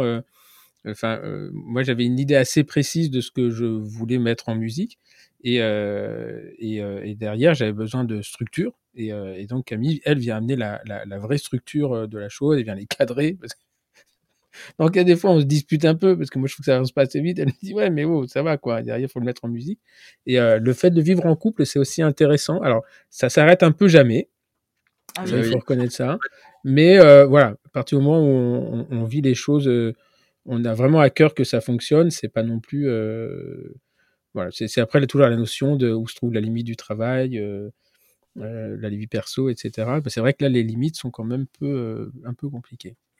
Alors pour terminer, est-ce que vous auriez une lecture? Moi, je vous ai conseillé deux lectures, euh, L'Océan bleu et le Why de, Simon Sinek, mais est-ce que vous auriez quelque chose à nous conseiller, un truc qui vous représente ou voilà, vous dites, bah, regardez ça et ça, peut peut-être éventuellement faire une étincelle, un TEDx ou un podcast euh? Alors, moi, j'ai, qu'on a eu cette question, vous nous l'avez transmise, donc j'ai réfléchi un peu. Alors moi, j'ai choisi un film, enfin un film, un cinéaste euh, j'avais pas pensé au côté entrepreneur, j'ai plutôt pensé au côté euh, euh, réalisation. Donc, c'est les films de Wes Anderson que vous devez connaître comme réalisateur, peut-être. Enfin, moi, mmh. beaucoup. Il y a une vraie esthétique. Wes Anderson, c'est un, un, cinéaste qui est très, très, très méticuleux et qui aime la couleur. Alors là, on parlait de style tout à l'heure, de montage. Alors lui, c'est le jaune et le rouge, et surtout le jaune, moi je trouve. donc il y a une ambiance très particulière dans ses films, il y a un vrai style, et on retrouve toujours ces deux teintes dans quasiment tous ses longs métrages. Euh, voilà, moi j'aime ses décors, j'aime son monde et je trouve que, enfin, ça se reconnaît facilement en plus et je trouve que ça donne le moral en cette période. C'est vraiment des très jolis films. Il y a, vous l'avez peut-être vu, euh, euh, le Grand Budapest Hotel, La vie aquatique, à bord du Darjeeling Limited et Moonrise Kingdom aussi qui était chouette. Très chouette. Il y a plein de films. C'est vraiment un super, un super réalisateur et, et ça donne le moral. donc on, termine sur la et la, note artistique du couple et, et voilà. Et, toi, Lodoïs, t'avais quelque chose euh... J'avais un film. Alors, je suis désolé parce que du coup, comme Elsa, j'avais compris euh, euh quelque chose à conseiller aux gens euh, qui. Ah oui, non, mais c'est euh, en fait, qu'est-ce que tu conseilles toi, que ce soit entrepreneur ou pas entrepreneur, peu importe. Hein. Alors moi, c'est pas du tout entrepreneur, c'est aussi vraiment basé sur le, le, style artistique parce que c'est, en fait, c'est une prouesse cinématographique que je trouve incroyable, même si le film est complètement délirant, voire débile, qui s'appelle La classe américaine qui est euh, réalisé par Azanavicius, qui est en fait un film en gratuit sur YouTube parce que ce film ne pouvait pas être payant. Parce qu'en fait, Azanavicius a prouvé en fait qu'on n'avait pas besoin d'acteurs pour réaliser un film, et il a fait cette espèce de prouesse en fait de, de sélectionner plusieurs acteurs, de récupérer toute leur cinématographie, donc tous les films qu'ils ont fait, et avec tout ça en fait de créer un film en fait. Donc euh, les discours sont il a refait un discours dessus, il a reparlé, en fait, il, il a recréé un film sans avoir d'acteur dedans à proprement parler, et il a créé en fait toute une intrigue. Le film est débile, vraiment débile, à regarder avec des amis parce que vous allez vraiment en avoir mal au ventre à la fin tellement vous rigolez. Mais euh, je trouve que la prouesse cinématographique dedans est, incroyable en fait. Ah, écoute, je, regarderai ça samedi, tiens. Et c'est gratuit parce qu'il pouvait pas le mettre payant, sinon il devait reverser des droits d'auteur qui étaient considérables en fait à tous les ah films qu'il avait pris. Donc il est en gratuit sur YouTube. Donc la classe américaine, c'est ça? La classe américaine. La classe américaine des Anavicius. Bien, et eh ben écoutez, merci. Ouais, sinon, faut regarder à plusieurs par contre, hein, vraiment. sinon, ok, bah écoutez, merci infiniment à tous les deux d'avoir passé, euh, euh, on a passé un bon moment et euh, encore une fois, quand on commence ces interviews, on sait pas où ça va, ça va aller et euh, j'ai appris plein de choses sur vous. Le, je confirme le côté très sympathique du couple et de, de la société. je vous réitère Oh, toutes mes, je vous réitère toutes mes félicitations euh, pour, euh, pour cette croissance euh, rapide et solide. Parce que euh, voilà, c'est pas le tout de grossir dans le business, c'est pas le tout de grossir et de grandir, mais il faut que ce soit sur des bases qui sont extrêmement solides parce qu'un échafaudage, on peut le monter très haut, mais si la base est pas bonne, il finit toujours par s'écrouler. Et que bah, je vous souhaite tout le, toute la réussite que vous méritez. Et, et en tout cas chapeau bas parce que j'ai plus de, beaucoup plus de, de euh, de, de, plaisir à parler à des gens qui m'ont étonné et où je ne croyais pas au business model au départ que à ceux qui ont réussi sur une évidence. Voilà, eh bien. Merci. Merci Stéphane. Merci, merci à tous les deux. Longue vie à, à, French Tous. On aura l'occasion de, refaire des choses ensemble. J'en suis, j'en suis ravi. Euh, quant à vous, si vous nous écoutez et que vous êtes, vous finissez votre jogging, on est désolé. Bientôt, vous allez pouvoir faire un marathon si ça continue. On est marathon, hein, c'est le format après. on est, on est déjà sur le sur le semi-marathon. Hein, on est à 1h, 1h45. mais quand on aime, on ne compte pas. Et euh, hier, j'avais un, futur invité qui me disait, oui, c'est un petit peu long, donc j'arrive pas à les écouter, mais sachez qu'un podcast, ça s'écoute pas forcément en une fois. Et euh, voilà, il y a ceux de Mathieu Stéphanie euh, sur Génération Do It Yourself qui durent deux heures et demie de, pour certains, et, et je ne m'ennuie jamais. Et sinon, quand on s'ennuie, ben, on coupe. Mais il y a des films qui durent 1h10 et qui sont pénibles, et d'autres qui durent deux heures et demie, et on ne s'ennuie, on ne s'ennuie jamais. Voilà, donc je vous souhaite euh, une très bonne fin de journée, un très bon week-end, puisqu'on publie nos podcasts le, samedi, justement pour que vous ayez le temps de le faire. Euh, merci à tous de nous suivre. Si vous voulez euh, faire passer, faites suivre ça à vos amis, mettez-leur leur application dans le téléphone. Il paraît que ça nous fait remonter dans les sondages. Mais comme je le dis euh, souvent et comme l'a fait remarquer, au final, je m'en fous. Moi, je me fais plaisir. J'ai des gens que j'aime beaucoup. J'apprends plein de choses sur eux. Je vous fais partager leur, euh, leur quotidien et leur vie. Et quelque part, euh, bah, finalement, la réussite, elle viendra toute seule. Merci infiniment. À très bientôt pour une nouvelle. merci et à très bientôt pour un nouvel épisode. Au revoir. Au revoir. Au revoir.